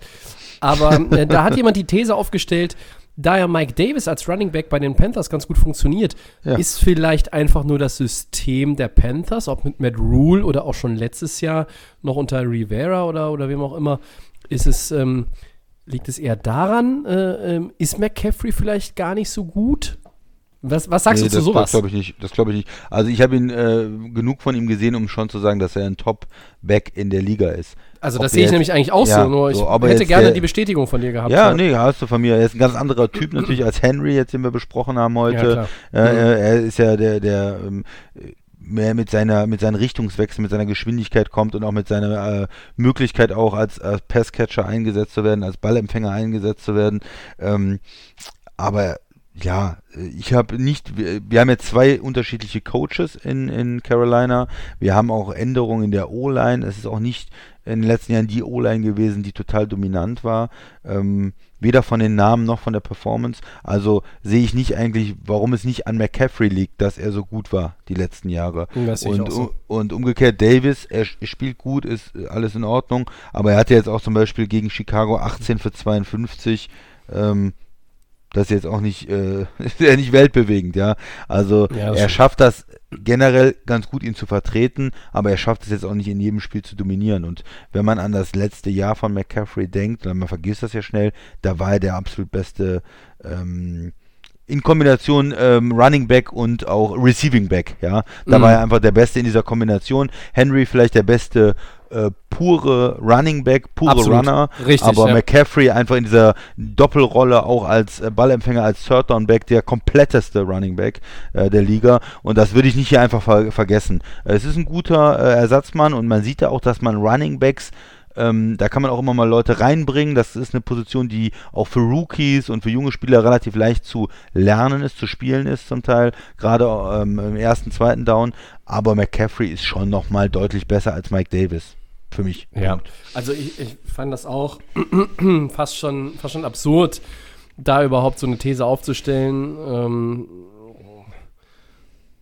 ich bin, bin sehr, sehr gespannt. Ähm, Thomas kommt jetzt wieder, äh, wann McCaffrey wiederkommt. Da Woche 8 ist, glaube ich, dann eine Short Week, weil die da Thursday Night spielen. Deshalb kann es auch sein, dass sie ihn erst zur Woche 9 wiederbringen. Es kommt darauf an, natürlich, wann er mit dem Practice anfangen kann, so richtig. Ähm, aus Gründen, die ich nicht weiter offenlegen möchte, hoffe ich, dass er in Woche 7 zurückkommt. Äh, ich könnte ihn ganz gut wieder auf dem Feld gebrauchen, sage ich mal so. Ähm, aber äh, beides, beides sind natürlich Spieler, die sind, es hat unheimlich Bock, die zu sehen. Ich, ich liebe Michael Thomas, ich äh, liebe auch Christian McCaffrey. Ähm, das, das macht wirklich, wirklich Spaß, genau wie, wie Leute wie Derrick Henry oder Patrick Mahomes äh, oder Aaron Donald zu sehen oder, oder weiß ich nicht, auch, auch Devante Adams. Ähm, das sind einfach Spieler, ähm, die machen das, die machen so einen Sonntag vor dem Fernseher einfach viel schöner. Das, das ist einfach so. Ähm, und zu dem Spiel, ich glaube, dass die Saints, wie du sagst, nach dem holprigen Start, ähm, man muss das im Auge behalten. Wie, wie, wie geht das alles weiter in New Orleans? Ähm, das Talent ist da. Ähm, es gibt diese, dieses Issue mit Dubrees äh, und dem Arm. Wie, wie, wie, wie tief kann er werfen? Ähm, ist mhm. es, ne, du hast das auch mal jetzt äh, vor ein paar Wochen hier ähm, angebracht. Ich bin da noch nicht so ganz auf dem äh, auf der Schiene drauf, dass ich sage, ja, das kann er gar nicht mehr. Für mich wirkt es immer noch so ein bisschen so gewollt, aber es muss natürlich auch in, in, Situationen, in Spielsituationen, wo es das Scoreboard erfordert oder, oder verlangt, da muss dann äh, das auch nochmal irgendwie möglich sein. Ich bin, bin da auch äh, sehr, sehr aufmerksam und werde das genau verfolgen. Ähm, aber natürlich haben die Saints die besseren Karten, um die Buccaneers zu verfolgen in der Division. Ähm, erst einmal haben sie einen Loss aktuell weniger. Ich glaube auch, dass sie das Spiel gegen Carolina gewinnen. Äh, dann haben sie da ein bisschen äh, eine Lücke gelegt zu, zu den Panthers und sie haben den direkten Vergleich gewonnen. Sie haben als eines von nur zwei Teams gegen Tampa gewonnen. Das hat Green Bay nicht geschafft. Und mhm. das andere waren tatsächlich die Bears. Es gruselt mich, das zu sagen, aber es ist so. Also von daher, ähm, ja, der, der Wirbel um Thomas, ähm, ich glaube, das war am, am, Ende dann auch ein bisschen, bisschen heißer äh, gegessen, als es gekocht wurde. Ähm, es ähm, war ein ganz interessantes Segment in der Rich Eisen Show äh, mit dem, ich glaube, wer ist der? Jeff Gordon von The Athletic. Das ist jetzt, The Athletic ist ja nun auch mal keine Plattform, ähm, wo, wo Schrott steht. Ähm, und, und, da war so ein bisschen aufgekommen, ja, und es gibt so ein paar Sachen immer mal. Und ich habe ja Michael Thomas bisher immer als einen äh, Receiver gesehen, ganz anders als in Antonio Brown oder auch teilweise ein, mhm. ein, ein Randy Moss früher oder auch ein, weiß ich nicht, Terrell Owens natürlich, der sich schon eher zurückhält. Das scheint vielleicht nicht ganz so zu stimmen. Ähm, aber äh, die Saints würden, wären ja saudumm, wenn sie jetzt irgendwie äh, dieses äh, Problemchen da nicht in den Griff kriegen. Äh, Michael Thomas hat seinen Vertrag, er wird fürstlich bezahlt, er hat ein richtig gutes Team. Ähm, ich glaube auch, dass die Saints nach Drew Brees keinen kompletten Abkacker haben werden. Die werden weiter ein gutes Team sein.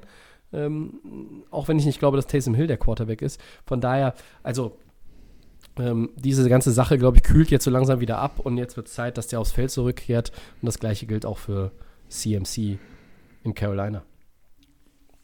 Gut, eine Partie haben wir noch, Tobi. Ja. Titans gegen Steelers. Was sagst du dazu? Ja. AFC, Primetime-Match. Beide 5-0 wurde schon Eigentlich? mal äh, also, ähm, gescheduled sozusagen, um das mal einzudeutschen. Dann kam Covid-19 und ja. ähm, alles äh, mit dem äh, Spielplan durcheinander. Wir haben jetzt über beide Teams schon viel, viel gesprochen, deshalb würden wir einfach nur mal sagen, was wir glauben, wer das Spiel gewinnt. Wir nehmen es aus dem Gamepick nämlich auch deshalb bewusst raus heute. Was sind die Schlüssel zum Sieg? Ich würde sagen, ähm, für Tennessee natürlich Derrick Henry und keine Turnover. Genau das, was du gegen Houston gemacht hast. Ähm, nun ist die Houston Defense nicht vergleichbar mit der der Steelers. Um Gottes Willen, das ist Unterschied wie Tag und Nacht. Ähm, aber wenn du es schaffen kannst, gegen die gute Steelers Defense den Lauf zu etablieren und vielleicht auch Ball Control einigermaßen zu haben. Also es muss ja, müssen nicht 40 Minuten Ballbesitz sein, aber wenn du, wenn du es schaffst, 32, 33 Minuten den Ball zu haben und damit, das sind schon dann sechs Minuten mehr als der Gegner. Das ist für die, für die Titans schon so die richtige Richtung. Und umgekehrt für die Steelers sage ich einfach die, die Pass-Offense. Wir haben das eben gesagt. Big Ben, kann er mehr? Wann muss er mehr? Jetzt ist so ein Spiel, in meinen Augen, da muss er mehr. Tennessee ist nur 28. gegen den Pass. Ja, und da muss ich jetzt halt ein bisschen mehr über den Pass mit Claypool und vielleicht auch mit dem von dir angesprochenen Juju. Da muss dann einfach mehr kommen, da müssen die Steelers attackieren und wenn sie diesen Gameplan so ausarbeiten, dass sie da richtig an, angreifen, dann sehe ich die Steelers vorne. Trotzdem bleibt für mich erstmal die Frage, auf lange Sicht und auch in dem Spiel, wie können sie den Ausfall von Devin Bush kompensieren? Mhm. Man hat das Gefühl, die Steelers sind vielleicht ein bisschen das ausgeglichenere Team. Da hat man mehr auf beiden Seiten ähm, Zumindest vom Gefühl her oder vom Talent her. Ja. Wo die Steelers Offense ja bis jetzt nicht so in den Statistiken äh, gut ist, aber man hat das Gefühl, sie könnte gut sein, äh, zumindest. Äh, in, bei der Titans Defense, die spielen auch immer sehr unterschiedlich zum Teil. Also es gibt da Spiele, wo sie gut in der Defense spielen, es gibt Spiele, wo, wo es dann so Shootouts ist. Ist immer ein bisschen schwer zu sagen, finde ich, wie gut die Titans Defense ist. Ähm, ja, die Offense, äh, bin ich sicher, äh, kommt, aber ich denke, die, die Steelers Front, und wir haben das hier gesehen, äh, im letzten Spiel auch gegen Cleveland, gegen eine gute Rushing Attack, die war, ähm, waren da und konnten das alles äh, zumachen. Und ich denke auch, dass sie Henry, so gern ich ihn sehe und so gern ich die Tennessee Offense sehe, dass die Steelers Defense da eine ganz andere Hausnummer ist. Wie gesagt, dieses Jahr vielleicht mit der Bucks Defense äh, zusammen ähm, eine der schwersten äh, Defenses äh, und Fronts, gegen die man spielen kann. Äh, solange da auch weiter alle äh, fit sind, auch Watt äh, ist ja einfach äh, Richtung Defensive Player of the Year unterwegs. Ähm, von daher ja, mein Tipp wäre, die Steelers schaffen es, dieses Running Game irgendwie in Schach zu halten, Tannehill irgendwie in Schach zu halten mit der Defense und die Steelers Offense macht genug gegen die Titans. Äh, Roethlisberger hat genug Erfolg und ich sehe die Steelers bei äh, 6-0 dann. Mhm. Ähm, würdest du sagen, für die Steelers könnte das Rezept sein, ein Element rauszunehmen? Also entweder du nimmst Tannehill komplett raus und lässt Henry machen. Oder ähm, du konzentrierst dich ganz darauf, äh, Henry auszuschalten, was wiederum in meinen Augen gar nicht gehen kann, weil du kannst ihn nie komplett aus dem Spiel nehmen. Ähm, vor Dingen mit zunehmender Spieldauer, das haben wir ja schon oft angesprochen. Wie, wie würdest du es ansetzen? Oder, oder muss man es schon irgendwo ausgewogen halten? Ja, du musst es ein bisschen ausgewogen halten, weil wenn du nur zu sehr auf den Run gehst, die spielen ja diese Play-Action äh, Passes auch extrem gut und mhm. äh, da muss man schon aufpassen. Aber die Defense ist ja diszipliniert und ähm, von daher glaube ich, können sie das doch einigermaßen unter Kontrolle haben. Und dann ist die Frage, wenn, wenn Pittsburgh anfängt zu scoren, wenn da ähm, die Wide Receiver so spielen, wie sie es eigentlich können, ähm, ob Tennessee dann mithalten kann und von hinten spielen kann. Aber es, ja, vielleicht wird es ja auch ein spannendes Spiel, äh, wie jetzt gegen Houston und hin und her am Ende. Aber ich würde einfach so vom Gefühl sagen, von was ich jetzt am, ähm, am Sonntag gesehen habe, auch dieses starke Spiel gegen Cleveland einfach, wo das Running Game, die haben ja auch ähm, mit Hand äh, da richtig gut gespielt äh, in den letzten Wochen. Gegen Dallas ja auch richtig gut gespielt. Und das haben ja. sie ja komplett im Griff. Und von daher ja, glaube ich halt auch, dass sie die Titans in den Griff halten. Wobei ich mich halt vom, von der Sympathie riesig freuen würde, wenn Derrick Henry wieder ein Monster-Game hätte und, und 200 Yards hat. Das äh, würde ich auf jeden Fall feiern, aber ich denke einfach so von der äh, Stärke der Defense, dass die, ähm, die Steelers das irgendwo ähm, in den Griff kriegen können gegen Tennessee hänge ich mich mit drauf. Ja, ähm, auch Steelers? Ja, ich, ich, ja, überzeugen. Es, es, ist super schwer irgendwie für mich, weil ich habe jetzt heute die Titans echt abgefeiert. Ja. Ähm, das ist immer so, man, man, man, ich man, Bock äh, auf das Spiel, ja, ne? muss ich ganz man, sagen man, man jubelt sie hoch oder man gibt ihnen auch den Respekt, aber dann sind sie doch wieder Underdog im, letzten, im nächsten Spiel. Und äh, wenn sie dann die äh, Steelers schlagen würden, dann müssten wir auch wieder sagen, okay, wir haben sie doch immer noch, vielleicht werden sie auch immer noch ein Stück weit unterschätzt, weil man im Zweifelsfall dann immer den Namen sieht und sagt, okay, äh, Ben Roethlisberger und, und die Receiver und ist die Steelers und da auch ähm, weiterhin zu wenig Respekt äh, an den Titans geht. Aber ja, wenn ich mir, wenn ich mir das so angucke, ich bleib dabei äh, Steelers, aber ich, mich würde es auch nicht überraschen, wenn wir nächste Woche da sitzen und sagen müssen, hey, Titans, es war wieder irgendwo zu wenig. Äh, wir ähm, haben euch wieder mal unterschätzt und vielleicht unterschätzen auch die Steelers die Titans immer noch ein bisschen. Es würde mich nicht überraschen, wenn wir nächste Woche hier sitzen und sagen, die Titans sind das letzte ungeschlagene Team in der Liga. Ja. Weil, ne, da sind nur noch die Steelers übrig und die Seahawks und die spielen gegen die Cardinals und naja, äh, schauen wir man mal. Hat das, man hat es ja in der Saison, in, in, in den Playoffs dann auch immer gesagt, ja, Henry, ja, er hat ja super gespielt, aber das nächste Spiel wird er nicht so machen können. Und dann hat er wieder noch besser gespielt und dann hat er wieder noch besser gespielt. Und ähm, sie, sie waren ja fast im Super Bowl. Also es ist ähm, ja ein wirklich nicht zu unterschätzendes Team, die Titans. Das stimmt. Sehr gut. Dann sind wir bei den Four Downs, Christian. Ja, klar. ja, dann Achso, die Ehre zwar zu Beginn. Ja. Vikings Quarterback Kirk Cousins sagt, er wird die Saison nicht beenden, wenn er weiterhin so viele Interceptions wirft. Äh, deine Meinung dazu? Ja, also erstmal meint er damit, dass er gebencht wird und nicht, dass er nach Hause geht und sich zu Hause einsperrt. ähm, aber ja, ich weiß, was er meint. Er hat zehn Interceptions in der Saison und er führt damit die Liga oh. an. Und das, das ist eine Statistik, da möchte die Liga nicht anführen. Aber es liegt auch an dem Team. Ähm, die Vikings spielen oft äh, äh, mit, mit, mit, mit, dem Druck, jetzt auch scoren zu müssen, weil die Defense nicht gut mhm. ist. Ähm, sie haben gegen Atlanta eine, ja, wie soll ich das formulieren? Schlechte Leistung geboten? Eine Abreibung bekommen von einem Team, das ja nun wirklich äh, mittlerweile im, im, Trikot haben ja alle hinten sowas eingenäht, was charakteristisch ist. Und da können wir den Falcons einnehmen, sind in der Lage, große Vorsprünge zu verspielen. Und das haben sie aber diesmal nicht, weil die Vikings auch so schlecht sind. Ähm, aber ich glaube ehrlich gesagt nicht, dass Mike Zimmer am Ende äh, wirklich äh, Kirk Cousins bencht, weil Ich finde, also er spielt schlecht. Kirk Cousins spielt schlecht. Aber nicht jede Interception ist seine Schuld. Und dein Backup-Quarterback ist Sean Mannion. Also hör mir mal bitte auf. Also, was willst du denn dann? Also, das ist doch das ist albern. Minnesota spielt eine Grützensaison. Die werden in der Division nichts mehr ausrichten können. Da sind die Bears. Jetzt gibt es mal Props von mir für die Bears. Verdammte Hacke. Dann sind die Packers. Und, und selbst die Lions, die auch nur ein Spiel gewonnen haben, wirken zumindest offensiv äh, etwas, äh, ein Tick besser sogar aktuell. Ich finde, Minnesota äh, kann jetzt nur versuchen, das Beste draus zu machen, können das ein bisschen den Spoiler spielen, die Saison. Ähm, und Kirk Cousins muss da jetzt einfach durch. Ich, ich, ich möchte aber auch sehen, wie er den Rest der Saison jetzt damit umgeht. Kann er sich steigern? Kann er seinem Team noch ein paar Wins irgendwie bringen? Ähm, die, die Vikings wollen ja nicht tanken. Die wollen noch mit dem, äh, mit dem Knaben auch, auch weitermachen. Oder äh, wie lange läuft der Vertrag? Ich weiß jetzt gar nicht.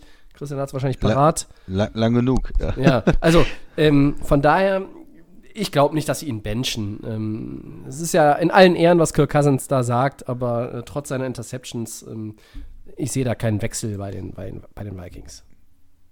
Ja, du hast recht, er wird nicht gebencht und zwar zwei Punkte, keine Alternative, du hast es angesprochen, die haben keinen äh, wirklich äh, interessanten Backup oder jungen Quarterback dahinter und zweiter Punkt, hast auch gesagt, sein Vertrag, wir haben viel zu viel Geld, äh, was, er, was er noch bekommen wird, was er auch fest nächstes Jahr bekommen wird, sie kommen da gar nicht richtig raus aus dem Vertrag erstmal, ich glaube, er wird da weiter spielen, ja. ähm, solange äh, Simmer der Head Coach ist und solange ähm, das so erstmal weiterläuft und da nicht eine, eine, ganz große Änderung in der Organisation ist, wird auch Kirk Cousins erstmal der Quarterback bleiben. Und, und wenn du wirklich einen, einen Top 5 oder Top 7 Pick hast, ja, dann äh, musst du halt was anderes damit ähm, stopfen. Also du musst ja dann musst ja deswegen keinen Quarterback ziehen, weißt du, was ich meine? Also du kannst ja, mhm. du brauchst auch äh, Devin Cook, äh, äh also du brauchst auch keinen Running Back. Ähm, ich weiß nicht, ob du einen Receiver brauchst, aber, aber du musst vielleicht dann, nee, dann einfach mal irgendwie einen dominanten Interior Defensive Lineman holen äh, oder weiß ich nicht. Ja, die, aber die Secondary Tobi, das, wird vielleicht nächstes Jahr besser das, sein, ne? Das spielt ja auch keine Rolle, was für ein Pick du hast, ob er dieses Jahr gebencht wird. Nein, nein, ich meine das jetzt ja. nur, weil ja. ich ja. wollte jetzt damit sagen, äh, du brauchst es jetzt auch nicht irgendwie schleifen lassen in Minnesota, äh, weil du jetzt irgendwie scharf drauf bist, mit einem guten Pick vielleicht irgendwie so. in die Trevor Lawrence Sweepstakes einzusteigen oder ähnliches. Glaub, da, kommen sie, da kommen sie auch nicht dran. Da kommen sie nicht dran, dafür sind sie zu gut, die werden noch ein paar Spiele gewinnen. Ähm, die Playoffs werden ohne die Vikings stattfinden. Das können wir, äh, also da lege ich mich hier und heute fest. Ähm, selbst wenn sie am Ende 7-9 sind und, und damit eigentlich ab, ab jetzt äh, dann noch eine, eine, positive Bilanz hinlegen für den Rest der Saison. Ähm, unterm Strich, ich, ich glaube, da sind wir uns einig. Ist jetzt ein langes erstes Down, aber Kirk Cousins benchen oder, nee, also. Gut. Sehe ich nicht. Zweites Down, so. Und jetzt kommen wir zu der ähm, Beendigung der äh, Patriots-Diskussion eigentlich für den heutigen Tag. Was mhm. sind denn die Patriots nach der Liga Niederlage gegen die Broncos eigentlich, Christian? Immer noch Playoff-Kandidat, das waren sie für dich ja eher schon auch vor der Saison. Oder sind sie eher Middle of the Pack? Ja, du hast es gesagt, für mich waren sie Playoff-Kandidat äh, am Anfang der Saison, auch mit Cam Newton, das sah ja nicht schlecht aus, aber nach diesen Corona-Fällen mit Newton und Gilmore äh, sind sie im Moment einfach nur Middle of the Pack. Ähm, nach einer Niederlage gegen Denver und einem 2-3, was äh, aktuell ihr Rekord ist. Äh, du bist immer das, was der Rekord sagt in der NFL und du bist einfach jetzt im Moment nur Middle of the Pack. Vielleicht schaffen es die Patriots nochmal ähm, Richtung Wildcard zu gucken oder auch äh, Richtung Bills. Das ist ja noch nicht weg. Ich würde sie nie unterschätzen auch, äh, wenn es am Anfang der Saison nicht so gut läuft, aber im Moment sind sie Middle of the Pack. Das Positive ist, dass du nur äh, 1,5 Spiele hinter der Divisionsführung bist, ne? 2-3, ja. die Bills sind 4-2. Die Bills sind das bessere Team, keine Frage. Ähm, aktuell sind die Patriots, glaube ich, auf 9 oder 10 und in der, in der, gesamten Conference. Damit sind sie aktuell Middle of the Pack. Aber weiß ich nicht. Siebter zu werden in der Conference und damit diesen ja, zusätzlichen Playoff-Spot zu ergattern. Ich traue ihnen das nach wie vor zu. Ähm, an Miami können sie vorbeikommen. Ähm, sie können vielleicht an Cleveland vorbeikommen. Sie können ja. an den Raiders vorbeikommen und dann zähle ich jetzt mal durch, hätte ich vor den Patriots die Bills, die Steelers, die Titans, die Chiefs, die Colts Ravens und die Ravens und dann vielleicht die Patriots. Also ähm, da, man muss an den Raiders vorbei, man muss an den Dolphins vorbei. Das sind zwei Teams, die sind wirklich nicht zu verachten. Ähm, aktuell sind sie aber wirklich nur Middle of the Pack, das stimmt. Ja, Game Pick ist äh, der dritte Down. Äh, Cardinals gegen Seahawks, Tobi. Ja, ähm, Cardinals waren gut gegen Dallas. Ähm, aber Dallas ist auch irgendwie nicht Dallas. Und ähm,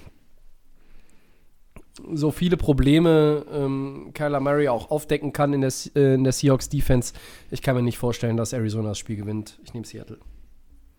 Könnte ein witziges Spiel werden, könnte sehr viel Offense werden, äh, aber ich nehme auch Seattle. Die kommen von der Bye Week, sind ausgeruht und auch wenn die Cardinals, du sagst, sie sahen gut aus, aber sie sahen gut aus gegen den NFC East Team und das äh, zählt eigentlich auch so gut wie nichts. Also Seahawks. Ja, nicht ganz so eindeutig könnte der Gamepick beim vierten Down werden. Sunday Night Football, die Raiders gegen die Buccaneers. Ja, das ist auf einmal äh, sehr viel interessanter, weil wir von den beiden Teams äh, jetzt gute Performance zuletzt gesehen Mhm. haben. Die Raiders mit ihrem Sieg gegen die Chiefs und die Buccaneers jetzt mit dem absolut dominanten Sieg gegen die Packers.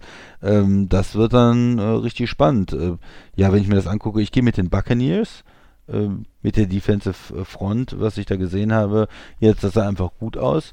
Ähm, ja, und also ich nehme die Buccaneers, würde mich aber natürlich freuen, wenn die Raiders gewinnen. Ich ähm, tue mich schwer eigentlich zu sagen, dass Derek Carr ein Spiel gewinnt, in dem er gegen Tom Brady spielt. Aber ich tue es. Ich tue es. Ich möchte hier einfach, jetzt heute, Raiders. ich heute mal hier Kontra. Äh, bevor ich wieder meinen, meinen Pick beim, beim Fourth Down vergesse, habe ich ihn auch jetzt erst aufgeschrieben. Ich nehme die Raiders. Ich sehe diese Buccaneers ähm, immer noch ein bisschen auch mit gemischten Gefühlen. Äh, ich kann mich nur wiederholen. In, in, jedes Mal, wenn ich Tampa Bay sehe und Brady in diesem Trikot, erstmal fühlt es sich oder, oder es sieht komisch aus, nach wie vor. Ja, es ist kein, kein Patriot-Logo auf dem Ärmel. Das ist ganz komisch auf dem Helm auch. Und der Christian klingelt immer noch in meinem Ohr, ne? Mit diesem, ja, und vielleicht ist er in einem Alter, wo es vielleicht auch nicht mehr so gut ist und die Picks und so. Und, oh. Na, er musste ja auch gegen Green Bay nicht viel zeigen. Ja, das, das meine ich nämlich auch. Und ähm, äh, die Raiders kommen halt jetzt zurück. Die waren, korrigiere mich, die waren auf Bye Week, ne? Die haben nicht gespielt, richtig. Die waren auf bei, ja. Genau, und und genau, und ja, sind mit einem Sieg gegen den Champion in die Bye Week gegangen und ich glaube, höher war das Selbstvertrauen in der Franchise der Raiders seit Selten, ja. wahrscheinlich 2002, als sie das letzte Mal im Super Bowl waren, nicht. Von daher, ich freue mich auf das Duell Chucky gegen Imperator an der Seitenlinie. es wird ein Fest. Ja, cool. Sehr schön. Übrigens, äh, bei den Game Picks äh, muss man auch mal sagen, Christian, äh, wir sind äh, Abgestürzt, Be beide ne? bei 6-4. Ja. Ich war ja. Ja. noch nie so gut dieses Jahr. Der Max ist bei 5-3. Ähm, Ja, ich bin zuletzt sagen, ein bisschen abgestürzt. Das ist, Ja, äh, du bist aber auch, gut du angefangen. bist aber auch und mehr dann, ins Risiko gegangen, natürlich. Das Ja. muss man zu sagen. Du hast zum Beispiel auch Buffalo genommen jetzt am, ja, äh, in der das letzten Woche. so ne, für Ich das, weiß, das ja. Spiel gegen die, gegen die Chiefs. Das war aber auch kein völlig wahnsinniger Pick natürlich, sondern kann man machen. Na gut, dann sind wir durch für heute. Oder hast du noch was? Nö, alles gut. Dann sage ich vielen Dank an den Christian. Sehr gerne. Und wir bedanken uns äh, als Team von Delay of Game für euer Interesse. Den Podcast hört ihr wie immer bei Soundcloud, Apple Podcasts, bei Spotify und den Kollegen von The Fan FM. at Delay of Game NFL bei Facebook und bei Twitter. Da könnt ihr uns schreiben. Leute, schreibt uns doch einfach mal wieder viel mehr. Das ist, ist mir viel zu wenig. So, bei Instagram sind wir bei, äh, sind wir auch äh, Delay of Game unterstrich Podcast. Nächste Woche gibt es Episode 149. Wir nähern uns äh, großen Schritten dem nächsten Meilenstein. Das äh, wisst ihr auch. Ihr könnt auch zählen. Ähm, wann der kommt, wissen wir noch nicht so genau. Das müssen wir uns noch überlegen. Vielleicht Montag, vielleicht Mittwoch, eher nicht Dienstag. Wir halten euch auf dem Laufenden.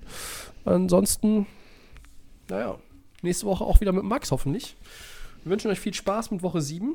Bleibt gesund und äh, bleibt uns Ja. treu. Bis dahin. Ciao.